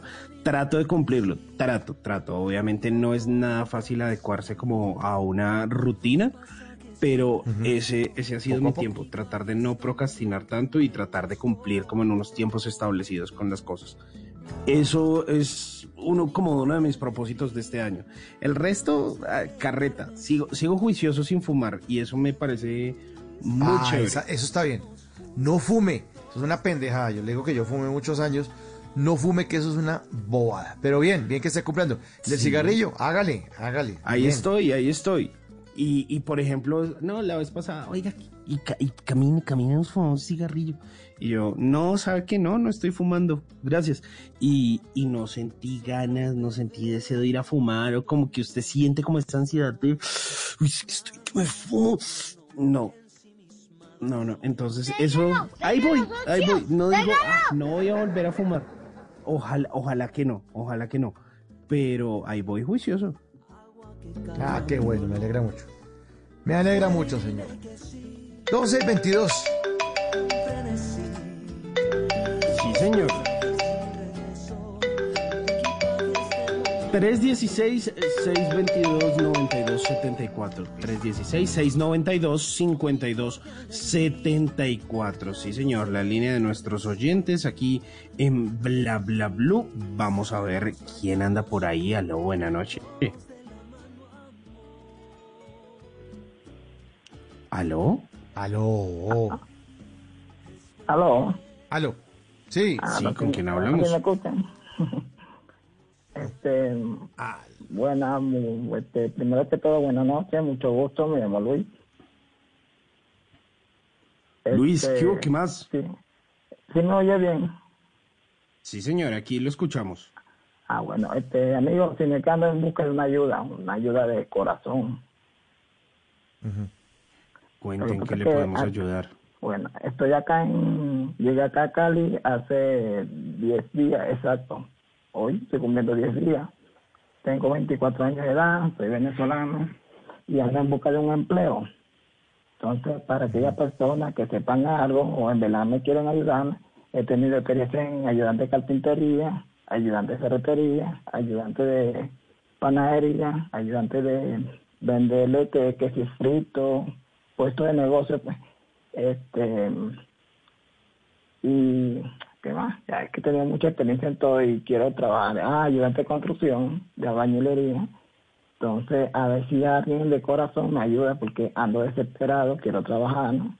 Y vivo con mi mamá y mi hermano y también están desempleados. A ver si alguien de corazón me ayuda. ¿Y hace cuánto están aquí en Colombia, Luis? Yo, bueno, primero que todo, tengo tres años y medio aquí en Colombia. Primero llegué a Valledupar, me gustó. Valledupar me abrieron las puertas de maravilla, me trataron bien. Duré tres años allá y de ahí me fui para Barranquilla. Barranquilla duré dos meses, pero ya lo que pasé en Barranquilla lo quiero olvidar porque eso fue lo peor de mi vida, lo que me pasó allá. ¿Y qué le pasó en Barranquilla, hermano? No, o sea, no me trataron mal. Llegué trabajando también, pero me de, o sea, cuestión de relaciones, pues me dejé ya por una mujer y me pagó mal. Ah. ¿Se enamoró? ¿Se enamoró, Luis? ¿Se enamoró en Barranquilla? Sí, no, o sea, la- lo que yo tenía en Valledupar, yo lo vendí todo, todo, todo, todo. Cuando digo todo, que sin nada, sin teléfono, sin nada. Ella ¿Y para quería ir para a Barranquilla a pasar el año con el papá. Resulta que la complací. Y resulta que no pasaron ni 15 días y ya donde estaba, y donde yo la dejé viviendo con el papá, estaba viviendo con otro hombre. Ay, no, friegue. me arrepentí de tanta cosa buena que yo he hecho por ella, pero bueno, no importa. Estaba manteniéndolo con Bueno. los niños que no eran míos. Ay, hermano. Ya, ya, ya. Bueno, y entonces eh, duró, espere que estoy haciendo las cuentas, lleva tres años. Llegó a Valledupar. En Valledupar seis meses, me dice, ¿no? ¿Seis meses? No, no, escucho mal. ¿Cuánto tiempo? ¿Cuánto Eh, tiempo? que En Valledupar, tres años. O sea, dos, ah, dos años y diez meses. Los otros dos meses los duré ahí en, en Barranquilla. Y ahí mismo Ah, para ok, acá. ok. Dos años. Y dos meses en Barranquilla. Y de ahí se fue para Cali. Ah, aquí en Cali. O sea, eso que en Cali todavía lleva algunos meses. No, usted está escuchando mal. Dos años y diez meses, Valledupar. Ah, Ah, ah, ok, listo. Ok. Pero es que usted me dice que lleva tres 10 años, en, días. va, tres años en Colombia, tres años en Colombia, ¿cierto? Ajá. Dos años y diez meses, me sobran dos meses. Los dos meses en donde, Barranquilla. Y acaba de llegar a Cali. Ajá, hace 10 días, 10 días. ah, Ahora ok. sí, ya, ahora ya. Ahora sí me cuadran las cuentas. Ya, muy claro. Bueno, y entonces en Cali, ¿con, con quién está Luis? Con mi mamá y mi hermana, que me recibieron. Bueno. Ah, ok. ¿Y ellas ya estaban allá hace cuánto tiempo? Acá en Cali, en Colombia. Sí, En- ellas estaban en Cali, Colombia, ¿hace cuánto tiempo? Ella tiene aquí, mi hermana tiene apenas tres meses que llegó. Y mi mamá tiene creo Ujú. que ocho meses. Uy, sí, están recién llegados. Esa es la etapa más dura porque adoptar, adaptarse a un país que no es el de uno, por más calidez que haya en Valledupar de esos dos años, eh, es duro. Es duro, Sí, pero es bueno. duro, es duro. O sea, no, no hay- aquí no hay persona, la persona que yo conocí me trataron de maravilla, esto fue lo mejor. Y Colombia hasta el momento me ha tratado bien, no puedo decir que, que hay que personas malas, que hay personas que tratan mal a uno, no, yo no le paro bola a lo que diga la gente, porque la confianza y el respeto hay que ganársela. Claro. ¿Y su mamá y su hermana a qué se dedican? Ahorita mi mamá no está haciendo nada, mi, mi hermana está este, embarazada y no sé cuándo va a dar luz, porque ni la cuenta lleva. ¿Y ella tiene pareja, su hermana embarazada, o el tipo No. está haciendo el loco? No, está en Venezuela. Ah, no, pero es que ese es Pero sí, si la viene a recoger, no sé cuándo viene por ella. ¿Y se Oiga, va a ¿y usted no a tiene hijos? ¿No tiene hijos, Luis? No, no, hasta el momento no. Solamente me dedico a trabajar y estudiar. No tengo ningún tipo de vicio. Y su hermana, como le está preguntando Simón, se va a volver a Venezuela apenas venga el, el papá del niño por ella. O sea, quedar usted en Cali. ¿Y piensa quedarse en Cali con su mamá entonces ahí un buen tiempo? Sí, si mi mamá se quiere ir, que se vaya. Pero yo aquí en Cali, los pocos días que lo conozco, me ha gustado y aquí quiero durar exactamente un año. Ya a Venezuela me quiero ir para diciembre, pero si me, me da bien, como tengo todo planeado, me voy a quedar acá. Pero la, la clave, Luis, eh, es que no tenga hijos, porque los hijos son un gasto. O sea, eh, hecho, claro, todo el mundo dice, no, es una bendición, no sé qué, lo- por los hijos todo. Sí, pero en, en el momento en que usted está en este, en este momento, lo, lo menos que tiene que hacer es tener un chino. Está bien que no tenga hijos y que lleve tres años acá, y a pesar de que le han dado esa vuelta por allá en Barranquilla y eso, eh, pues que siga ahí, siga como invicto en chinos, porque una boca que alimentar trae unas dificultades todavía peores a las que uno está pasando.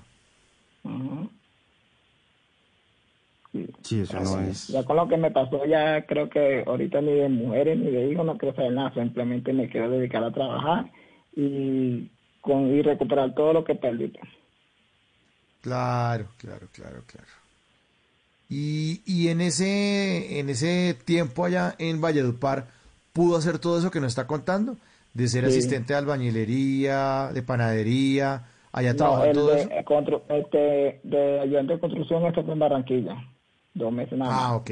Y, y en Valledupar, ayudante de panadería, ayudante de carpintería, en una ferretería, y encargado administrador de un local de, de helados, este, trabajé en una tienda y vendiendo frito y helado en un triciclo, pero me vine fue por, me, me fui de Valledupar por esa mujer que me debe llevar. ¿Y usted dónde la había conocido a ella?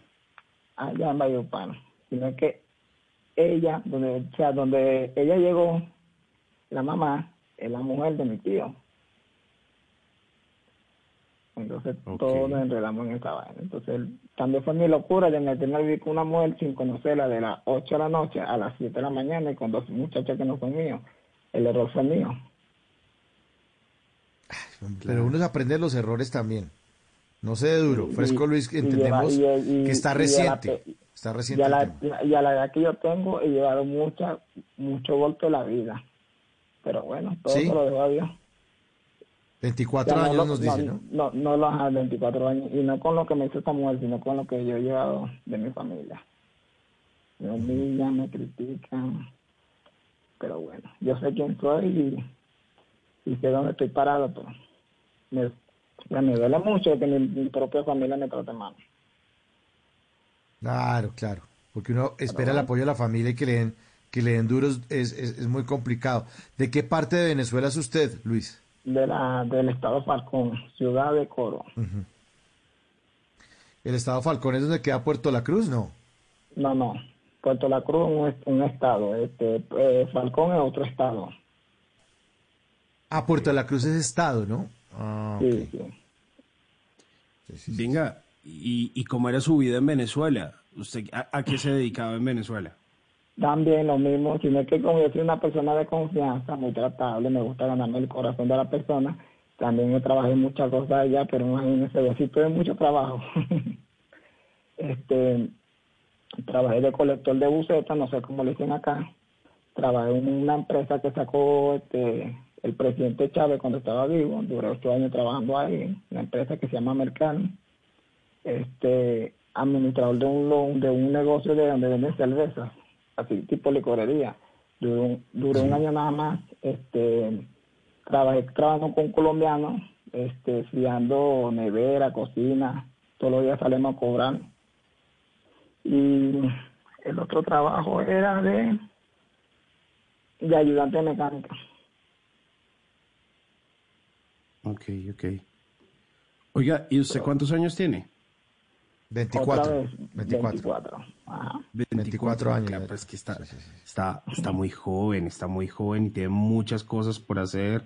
Y, y esas decepciones amorosas de, de joven, obviamente le duelen a uno un montón, pero, ah, hermano, le pulen a uno el carácter fuertemente y después se va a reír de eso y va a decir, y va a contar la anécdota y va a decir, ah, imagínese, y, y hasta llamé a la radio y porque tenía mucha piedra y con esta vieja por lo que me hizo, pero, pero todo eso se supera de, de ese, de ese tiempito, de ese tiempito.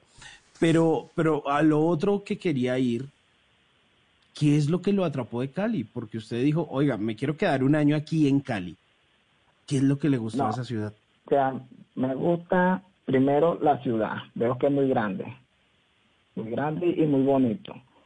Este, segundo, hacer una nueva vida. Llegué a un lugar donde sé que muchos no saben dónde estoy metido ahorita, sé que muchos de las personas que no me ayudaron me van a buscar cuando yo suba, porque yo bajé y nadie me ayudó, pero cuando yo estaba arriba, le extendí la mano a todo el mundo y le ayudé. Y nada, cualquiera no se va a tirar para acá, porque yo sí sufrí para llegar acá sufrí como no se imagina. Y en, Ba- en Barranquilla, en esos meses que duré allá, tuve 15 días sin trabajo. Y en esos 15 días no tenía para pagar arriendo, no tenía ni que comer, no tenía donde dormir. Y hasta que me salió de nuevo el trabajo de, de ayudante de construcción. Una semana me dieron. Y simplemente me pagaron el día 20 mil pesos. Y lo hice por necesidad. Claro. O sea, la semana me dieron 120. Y esa semana yo no comí ni un pan, ni una galleta, pasé hambre, como nadie se lo imagina.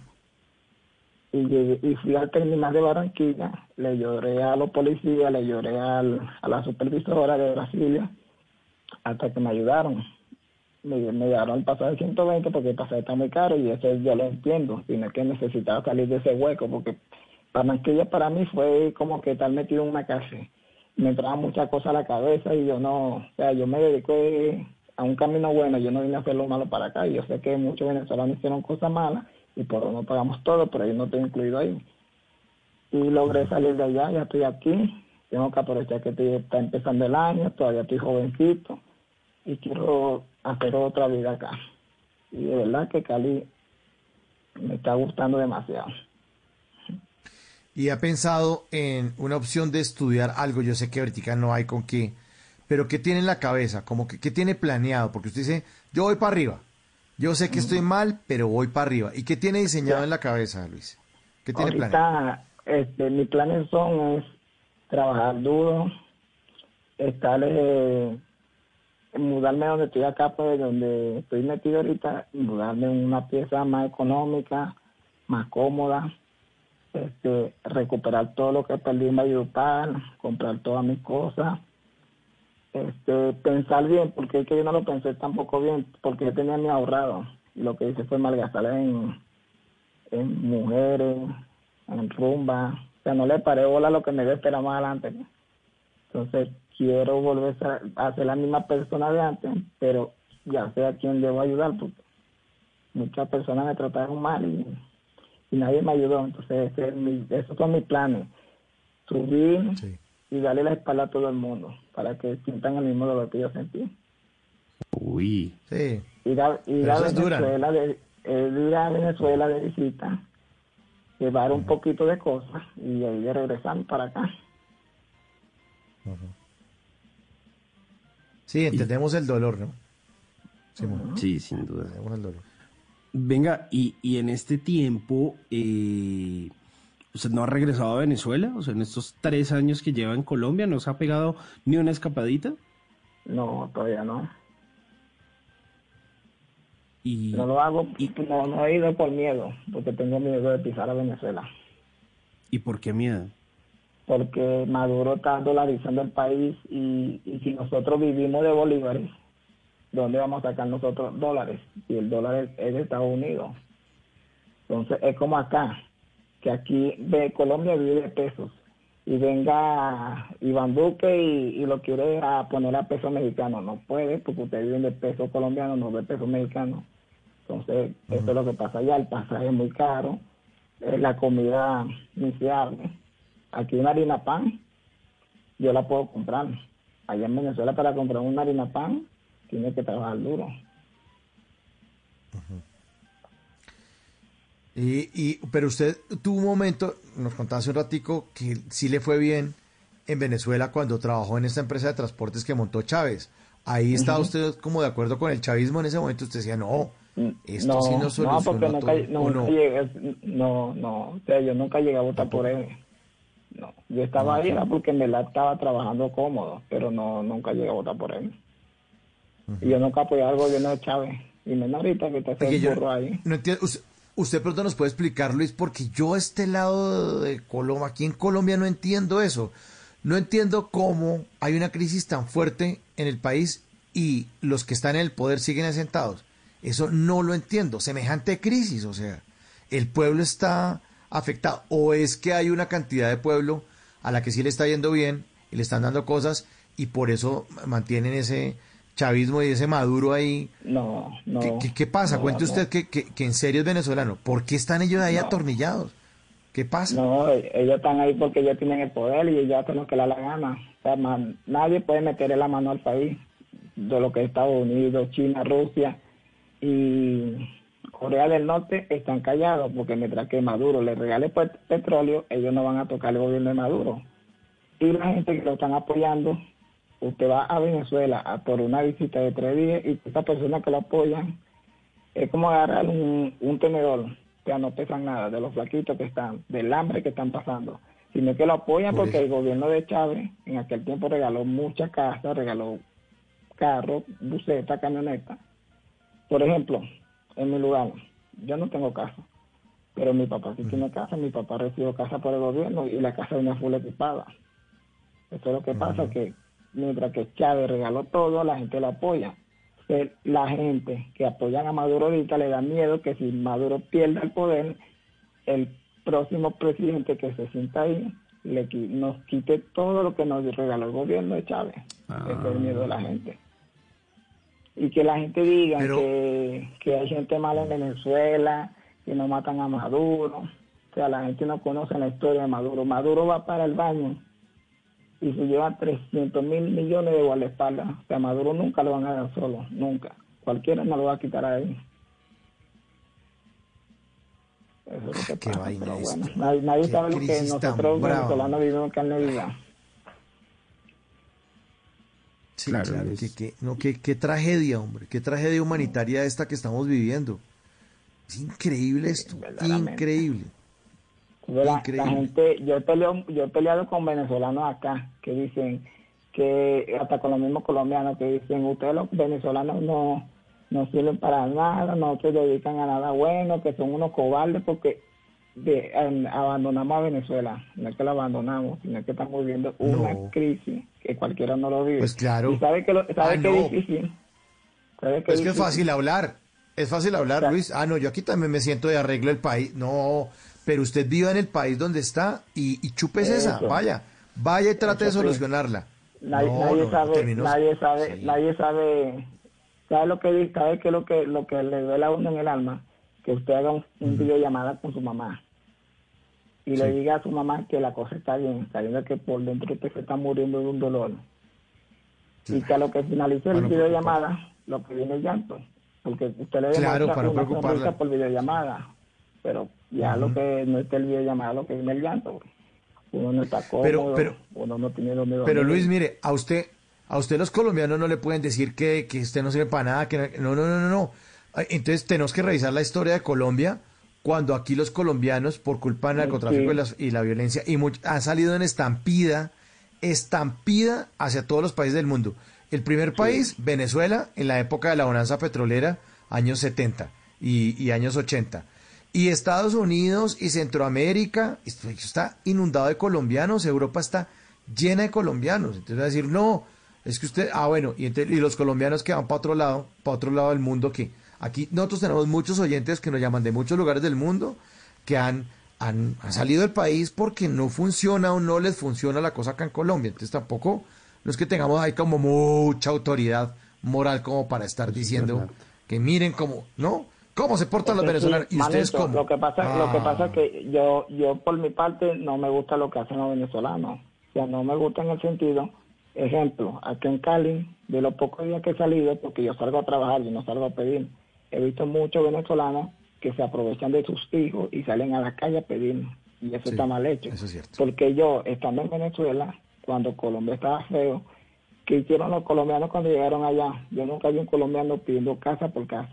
Yo nunca vi un colombiano dando lástima. Allá los colombianos llegaron fue trabajando, A camellar, sí, eso sí es cierto. trabajando. Eso es y, cierto. y mire todos esos colombianos que están allá. Allá tengo muchos amigos colombianos que yo les dije que se vengan para acá y mejor ni se diga, estos me dieron de toda grosería, porque allá están cómodos, allá tienen mansiones, tienen camionetas, tienen negocios, puro lujo, lo que son chinos, árabes y colombianos, porque ellos llegaron Claro, trabajando. Y sin embargo, yo trabajé Claro, con llevan años.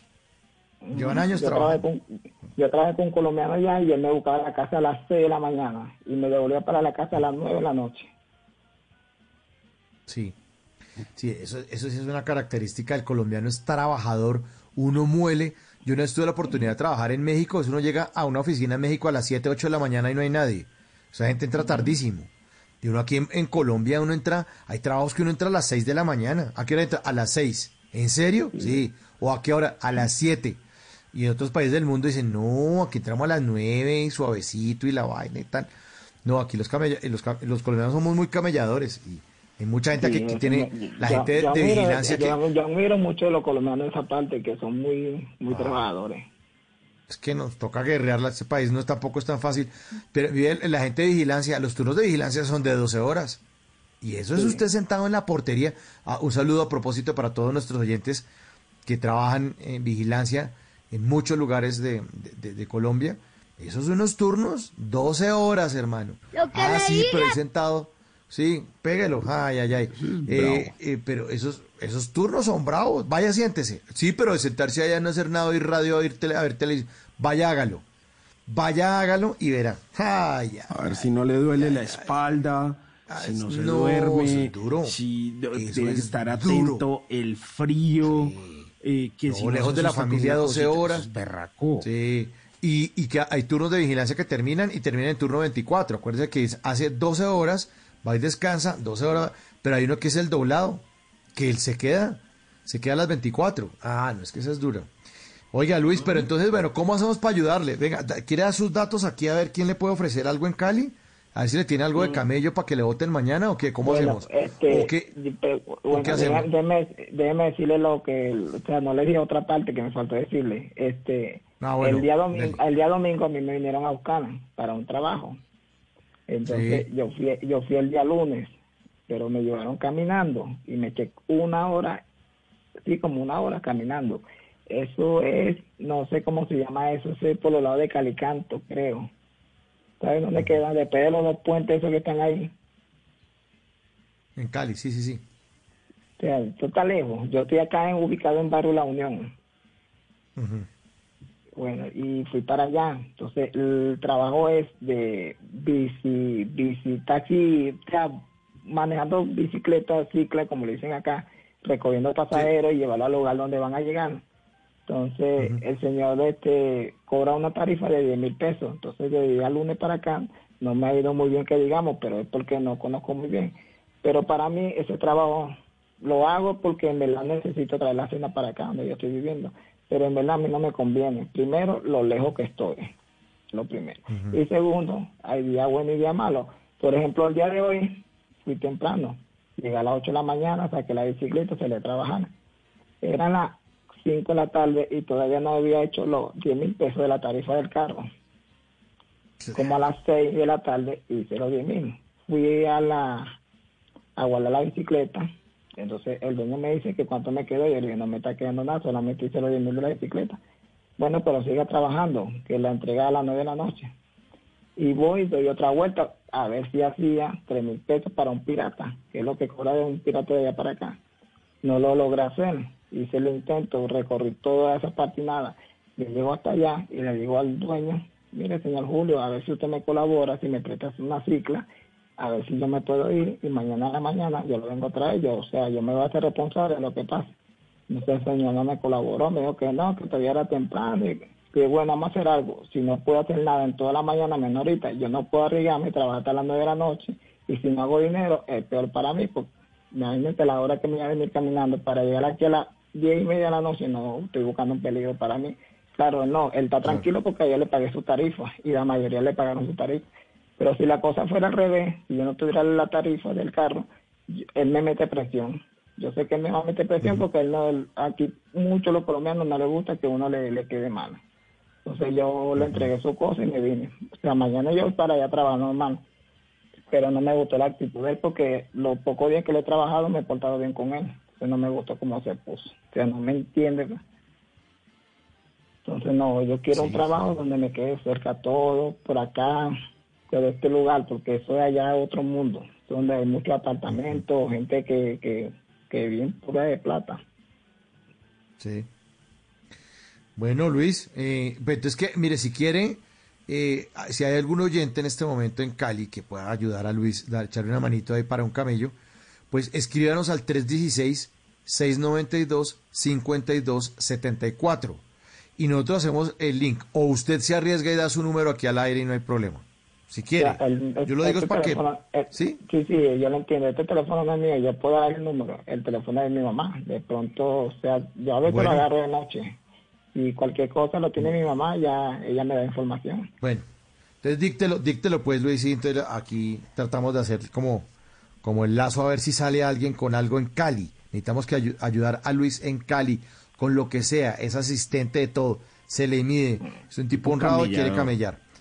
Camellador, camellador. Mientras que, Hágale, no sea, mientras, que, no sea nada bueno, mientras que no sea nada malo, todo bien, pero si es algo bueno, lo trabajo. Sí, ah, exacto. Usted ya tiene igual también la experiencia y el, y el olfato para detectar cosas como que son medio raras, entonces pilas. Porque de pronto le propone una vaina y usted dice, no, no, no, no, allá no me meto, ay, no a creer que es lo coger uno de bobo. Bueno, deme el teléfono entonces, de, el celular de su mamá, a ver si entonces le echan un timbrazo. Hágale, ¿cuál es? Ah, bueno, este es, un, este el, número del WhatsApp. El número es 323-469-1742. Espera que lo, estamos aquí anotando. Repita, repita, repita, repita. Este, 323 469 1742. 4-2.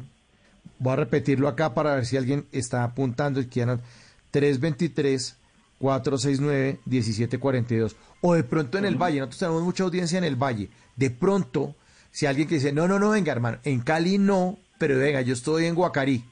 Eh, pégese aquí la vaina porque le tengo una cosa, porque están una obra, necesitamos un man que nos ayude. Yo pienso que este nos puede, nos puede ayudar. Entonces, 323 469-1742, para que estemos ahí pendientes. Tenemos que ayudar a nuestros hermanos venezolanos, a gente de buen corazón. Y hermano, ojalá que les salga algo. Y le digo una cosa, todas las historias de éxito son colecciones de historias de pequeños fracasos. Todas. Yo no conozco una sola historia de alguien que diga, no, es que compré, me dio por hacer una torta de chocolate y apenas dije eso, me salieron 500 pedidos y una persona me regaló la plata y me prestó el horno y me pagaron más de lo que yo había cobrado y con esa plata fui y me compré un BMW y repar no, no, no. Todas las historias de éxito son colecciones de pequeñas historias de fracasos. Así que esperamos, Luis, eh, que en otra llamada más adelante vaya contándonos cómo va evolucionando su historia. Y usted ahora que tiene 24 años, nos lo encontremos por ahí en alguna calle de Cali y usted esté de 30 años con su negocio, con sus eh, proyectos realizados, tranquilo, con estabilidad, con su mamá feliz, eh, con todas las comodidades que usted necesita para, para suplir esas necesidades que tiene en este momento y eh, nos, nos, nos, cuente un poco más de toda esa historia que vivió durante tantos años. Luis, muchas gracias por su llamada, gracias hombre por su historia. Y bueno, los oyentes de Bla Bla Bla contamos, Luis, que nosotros los despedimos con una canción. Así que, hablando de Cali y hablando de un grupo emblemático de Cali, que es el Grupo Nietzsche, pues a propósito de esas historias dolorosas allá que dejó en Barranquilla enterradas, afortunadamente, aquí está Duele Más del Grupo Nietzsche. Un abrazo, Luis. Gracias. Bueno. Chao.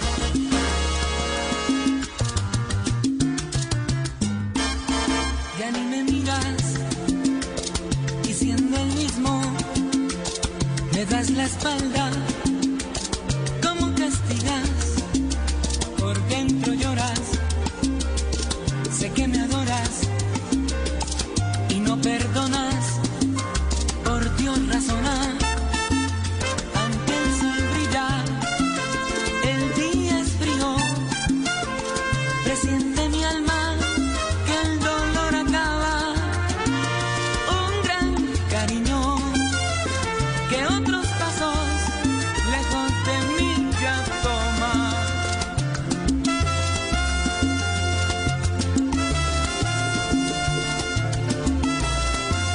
nuestros oyentes siguen haciendo parte de Bla Bla Blue. Simón, mensajes de nuestros oyentes en nuestra línea telefónica. ¿Qué dicen los oyentes esta noche? ¿Qué le dicen? Hay varios, hay varios mensajes en el 316-692-5274. Mauricio, a ver, empiezo.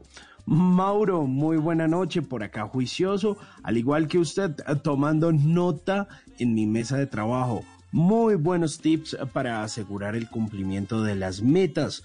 Esto respecto a nuestro tema de la segunda hora. Y el Happy Lora, humildad y sencillez de persona. Y lo mejor, Mauro, ese rockcito de Nirvana, más música esa que nos cae bien a varios. Saludo a Simón, se les quiere. Juan Carlos Hernández, como todas las noches. Un abrazo gigante ahí a Juan Carlos, que siempre está muy pendiente, es un fiel, fiel oyente de Bla Bla Blue.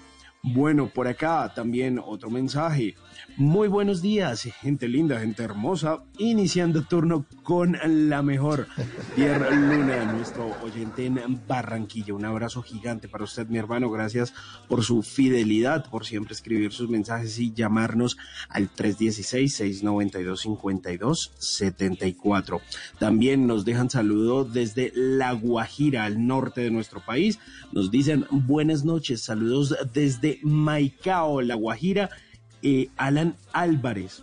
Bueno, un saludo gigante para, para Alan, que también está ahí pendiente de Bla Bla Blue de lunes a jueves de 10 de la noche a 1 de la mañana. También otro mensajito que tengo por acá.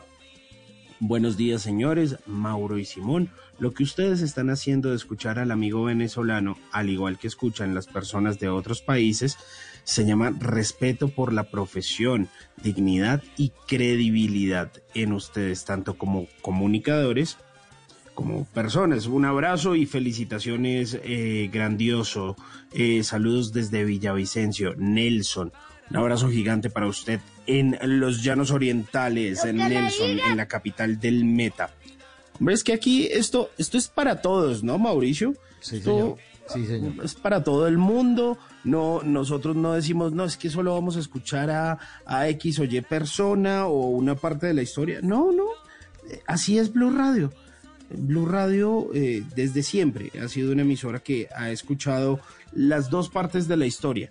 Y todo el mundo, y, y más ustedes nuestros oyentes, que estos programas de radio, la radio es para ustedes y por ustedes, eh, pues estamos es para escucharlos y si les podemos dar un consejo, si les podemos dar una ayuda, eh, pues ahí vamos a estar.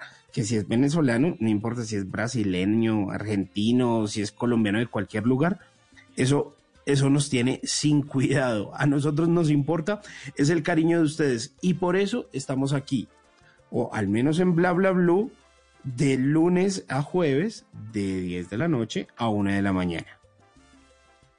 12.56. Bueno, vamos llegando al final de Bla Bla Blue. A todos muchísimas gracias por su sintonía.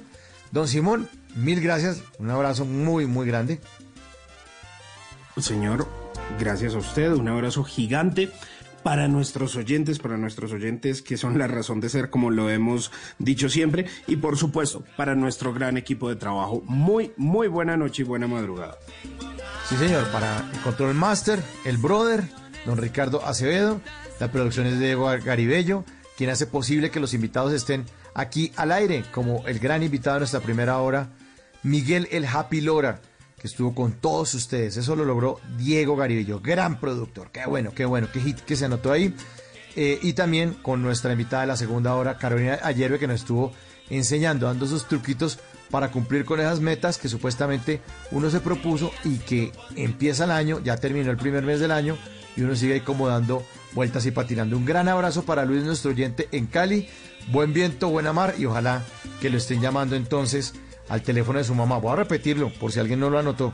323-469-1742. Otra vez, 323-469-1742. A ver si le sale camellito y si le sale trabajito. Mi nombre es Mauricio Quintero. Ahorita viene el señor Javier Segura de Voces y Sonidos con la actualización de todas las noticias, toda la información para que ustedes eh, estén siempre, siempre bien informados, bien actualizados aquí en Blue Radio. Los invito a que nos encontremos a las 10 de la noche, ya jueves, ya hoy es jueves 4 de febrero a las 10 de la noche tenemos jueves de comedia a domicilio, así que estaremos con el Pollo Díaz, que es un comediante muy, muy divertido. Nos robamos de sábados felices y está increíble. Vamos a reírnos demasiado con el Pollo Díaz. Y después de las 11 de la noche tenemos jueves de TVT, jueves para recordar. Vamos a hablar del año 1999. Fue un año crucial porque la gente estaba con el pánico ese del Y2K, que se va a acabar el mundo y que no sé qué. Entonces vamos a hablar de eso, recordando la música, los artistas, las películas que salieron en ese 99, eh, el asesinato de Jaime Garzón. Ah, bueno, hablando de nuestro amigo venezolano, en el 99 fue cuando Chávez subió al poder. De eso y de muchas cosas estaremos hablando con todos ustedes en Bla Bla Blue en ese jueves para recordar. Y en la tercera hora, de nuevo, las llamadas de todos ustedes aquí al aire. Muchísimas gracias, 12.59. Mi nombre es Mauricio Quintero y siempre será un honor, un placer hacer parte de este espacio de conversaciones para gente despierta. Nos encontramos entonces después de las 10 de la noche. ¡Chao! Mil gracias.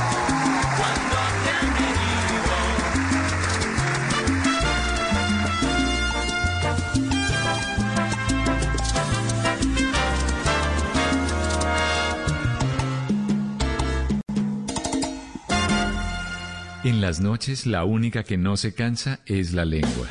Por eso, de lunes a jueves a las 10 de la noche empieza Bla Bla Blue con invitados de lujo. Le saluda la chilindrina. Soy Bonnie Cepeda. habla Michelle Brown. Yo soy Liz Pereira. Checo Acosta, el príncipe del carnaval. Soy Claudia Bamón. Los saludo Alfredo de la Fe. Yo soy María. Con buena música, con historias que merecen ser contadas, con expertos en esos temas que desde nuestra casa tanto nos inquietan y con las llamadas de los oyentes que quieran hacer parte de este espacio de conversaciones para gente despierta. Bla bla blue. De 10 de la noche a 1 de la mañana. Bla bla blue.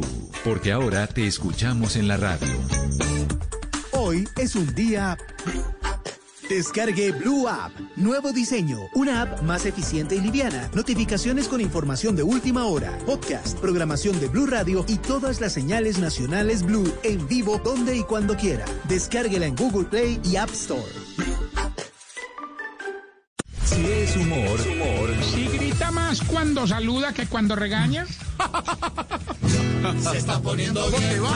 Si es opinión. Los únicos que no han aprendido en esta pandemia a adaptarse a las nuevas circunstancias pareciera que son los maestros agremiados en FECODE. Porque todo eso que nosotros hemos hablado seguramente tenían que haberlo trabajado durante un año. Pero es increíble que en un año no hayan dado ningún paso entendiendo cuáles son las nuevas circunstancias de lo que ocurrió. Esa es mi crítica, básicamente. Voz Populi. Exigimos que cuando el jefe haga un chiste malo, uno no se tenga que reír a carcajadas para conservar el puestico.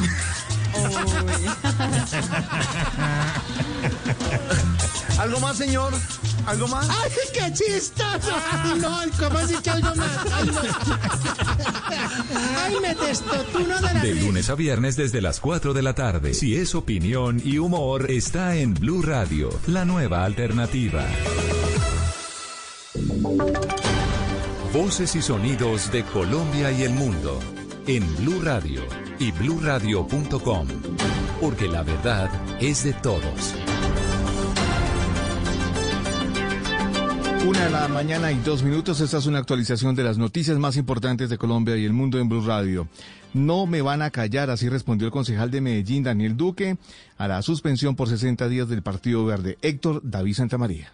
Y es que sentado frente a la alcaldía de Medellín a un costado del Consejo Municipal en una mesa de un metro, el corporado Daniel Duque dijo que se trata de una decisión sin precedentes donde Pedro Nairo Vergara Niño, amigo del representante de la Cámara León Freddy Muñoz, vocero de la Alianza Verde en Antioquia, lo quiere silenciar, pero fue más allá y denunció que por redes sociales lo han amenazado por sus posturas en contra del mandatario Daniel Quintero. Haremos una solicitud de medida cautelar de urgencia ante la Comisión Interamericana de Derechos Humanos. Ya me han enviado amenazas anónimas por Twitter. Ya se han metido con mi mamá en debates públicos, ya se han metido con mi expareja, ya han hecho rodar memes y han tratado de desprestigiar mi imagen diciendo que me he robado la plata de Hidroituango. A esa polémica decisión también hizo referencia el mandatario local. Creemos que el Partido Verde se equivoca, creemos que el Partido Verde debe devolverle la voz al concejal Daniel Duque. El 9 de febrero a las 9 de la mañana en una sesión virtual el concejal tendrá una audiencia con el Comité de Ética del Partido Verde para defender sus derechos políticos.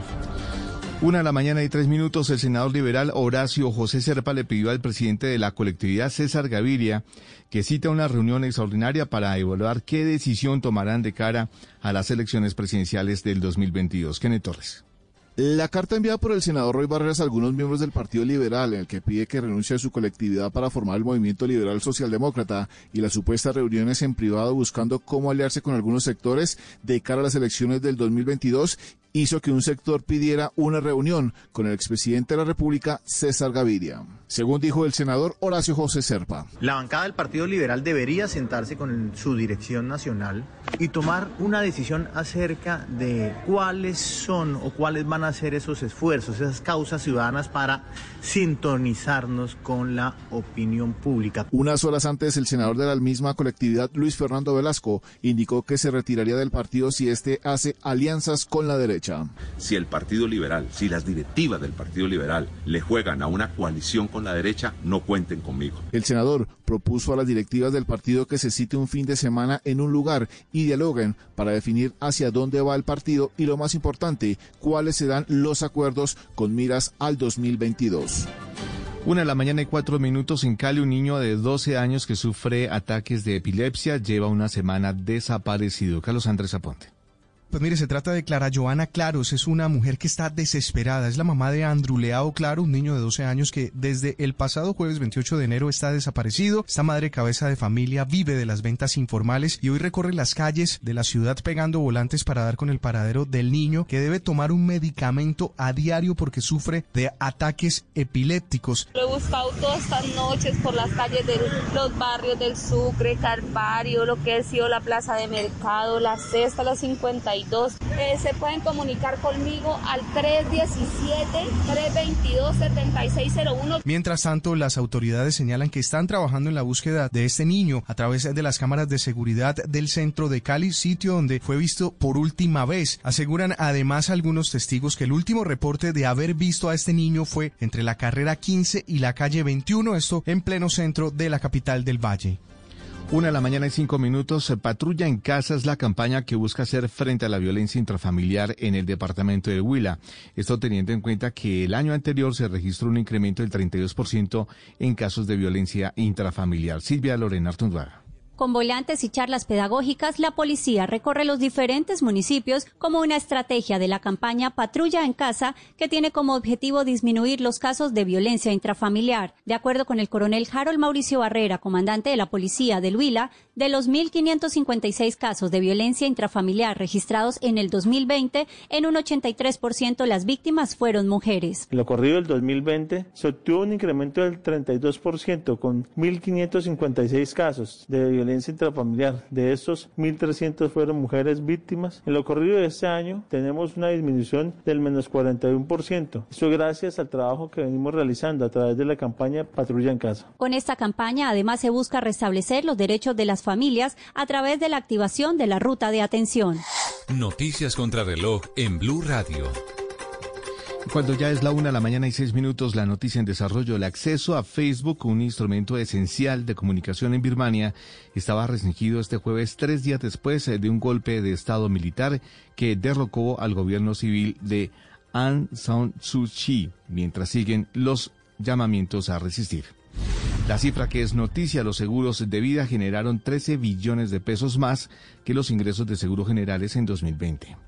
El desarrollo de esas y otras noticias en blurradio.com y en Twitter en arroba blurradioco. Sigan en sintonía con Blue Música. Esta es Blue Radio. En Bogotá, 89.9 FM. En Medellín. 97.9 FM. En Cali, 91.5 FM. En Barranquilla, 100.1 FM. En Cartagena, 1090 AM. En Bucaramanga, 960 AM. En Pereira y el norte del Valle, 89.2 FM. En Tunja, 103.1 FM. En Villavicencio, 96.3 FM. En Armenia, 89.2 FM.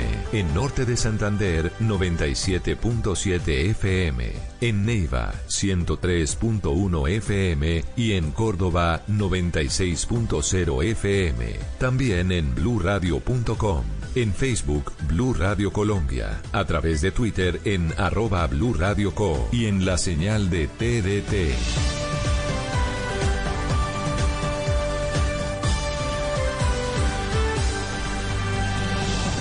Blue Radio, la nueva alternativa. Porque no es lo mismo decir Junior Alianza a este sábado Junior Alianza. Y Nacional Boyacá Chico a Nacional Boyacá Chico. O este domingo Millonarios Pereira, Tolima Medellín a este domingo Millonarios Pereira, Tolima Medellín. Fútbol profesional colombiano. Porque no es lo mismo hacerlo con amor que hacerlo normal. Blue Radio, transmitiendo el fútbol con amor. Blue Radio, la nueva alternativa. Hoy es un día...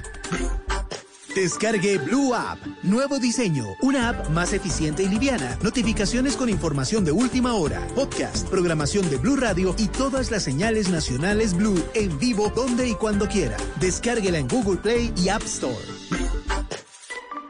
Si es humor, humor. Si grita más cuando saluda que cuando regaña.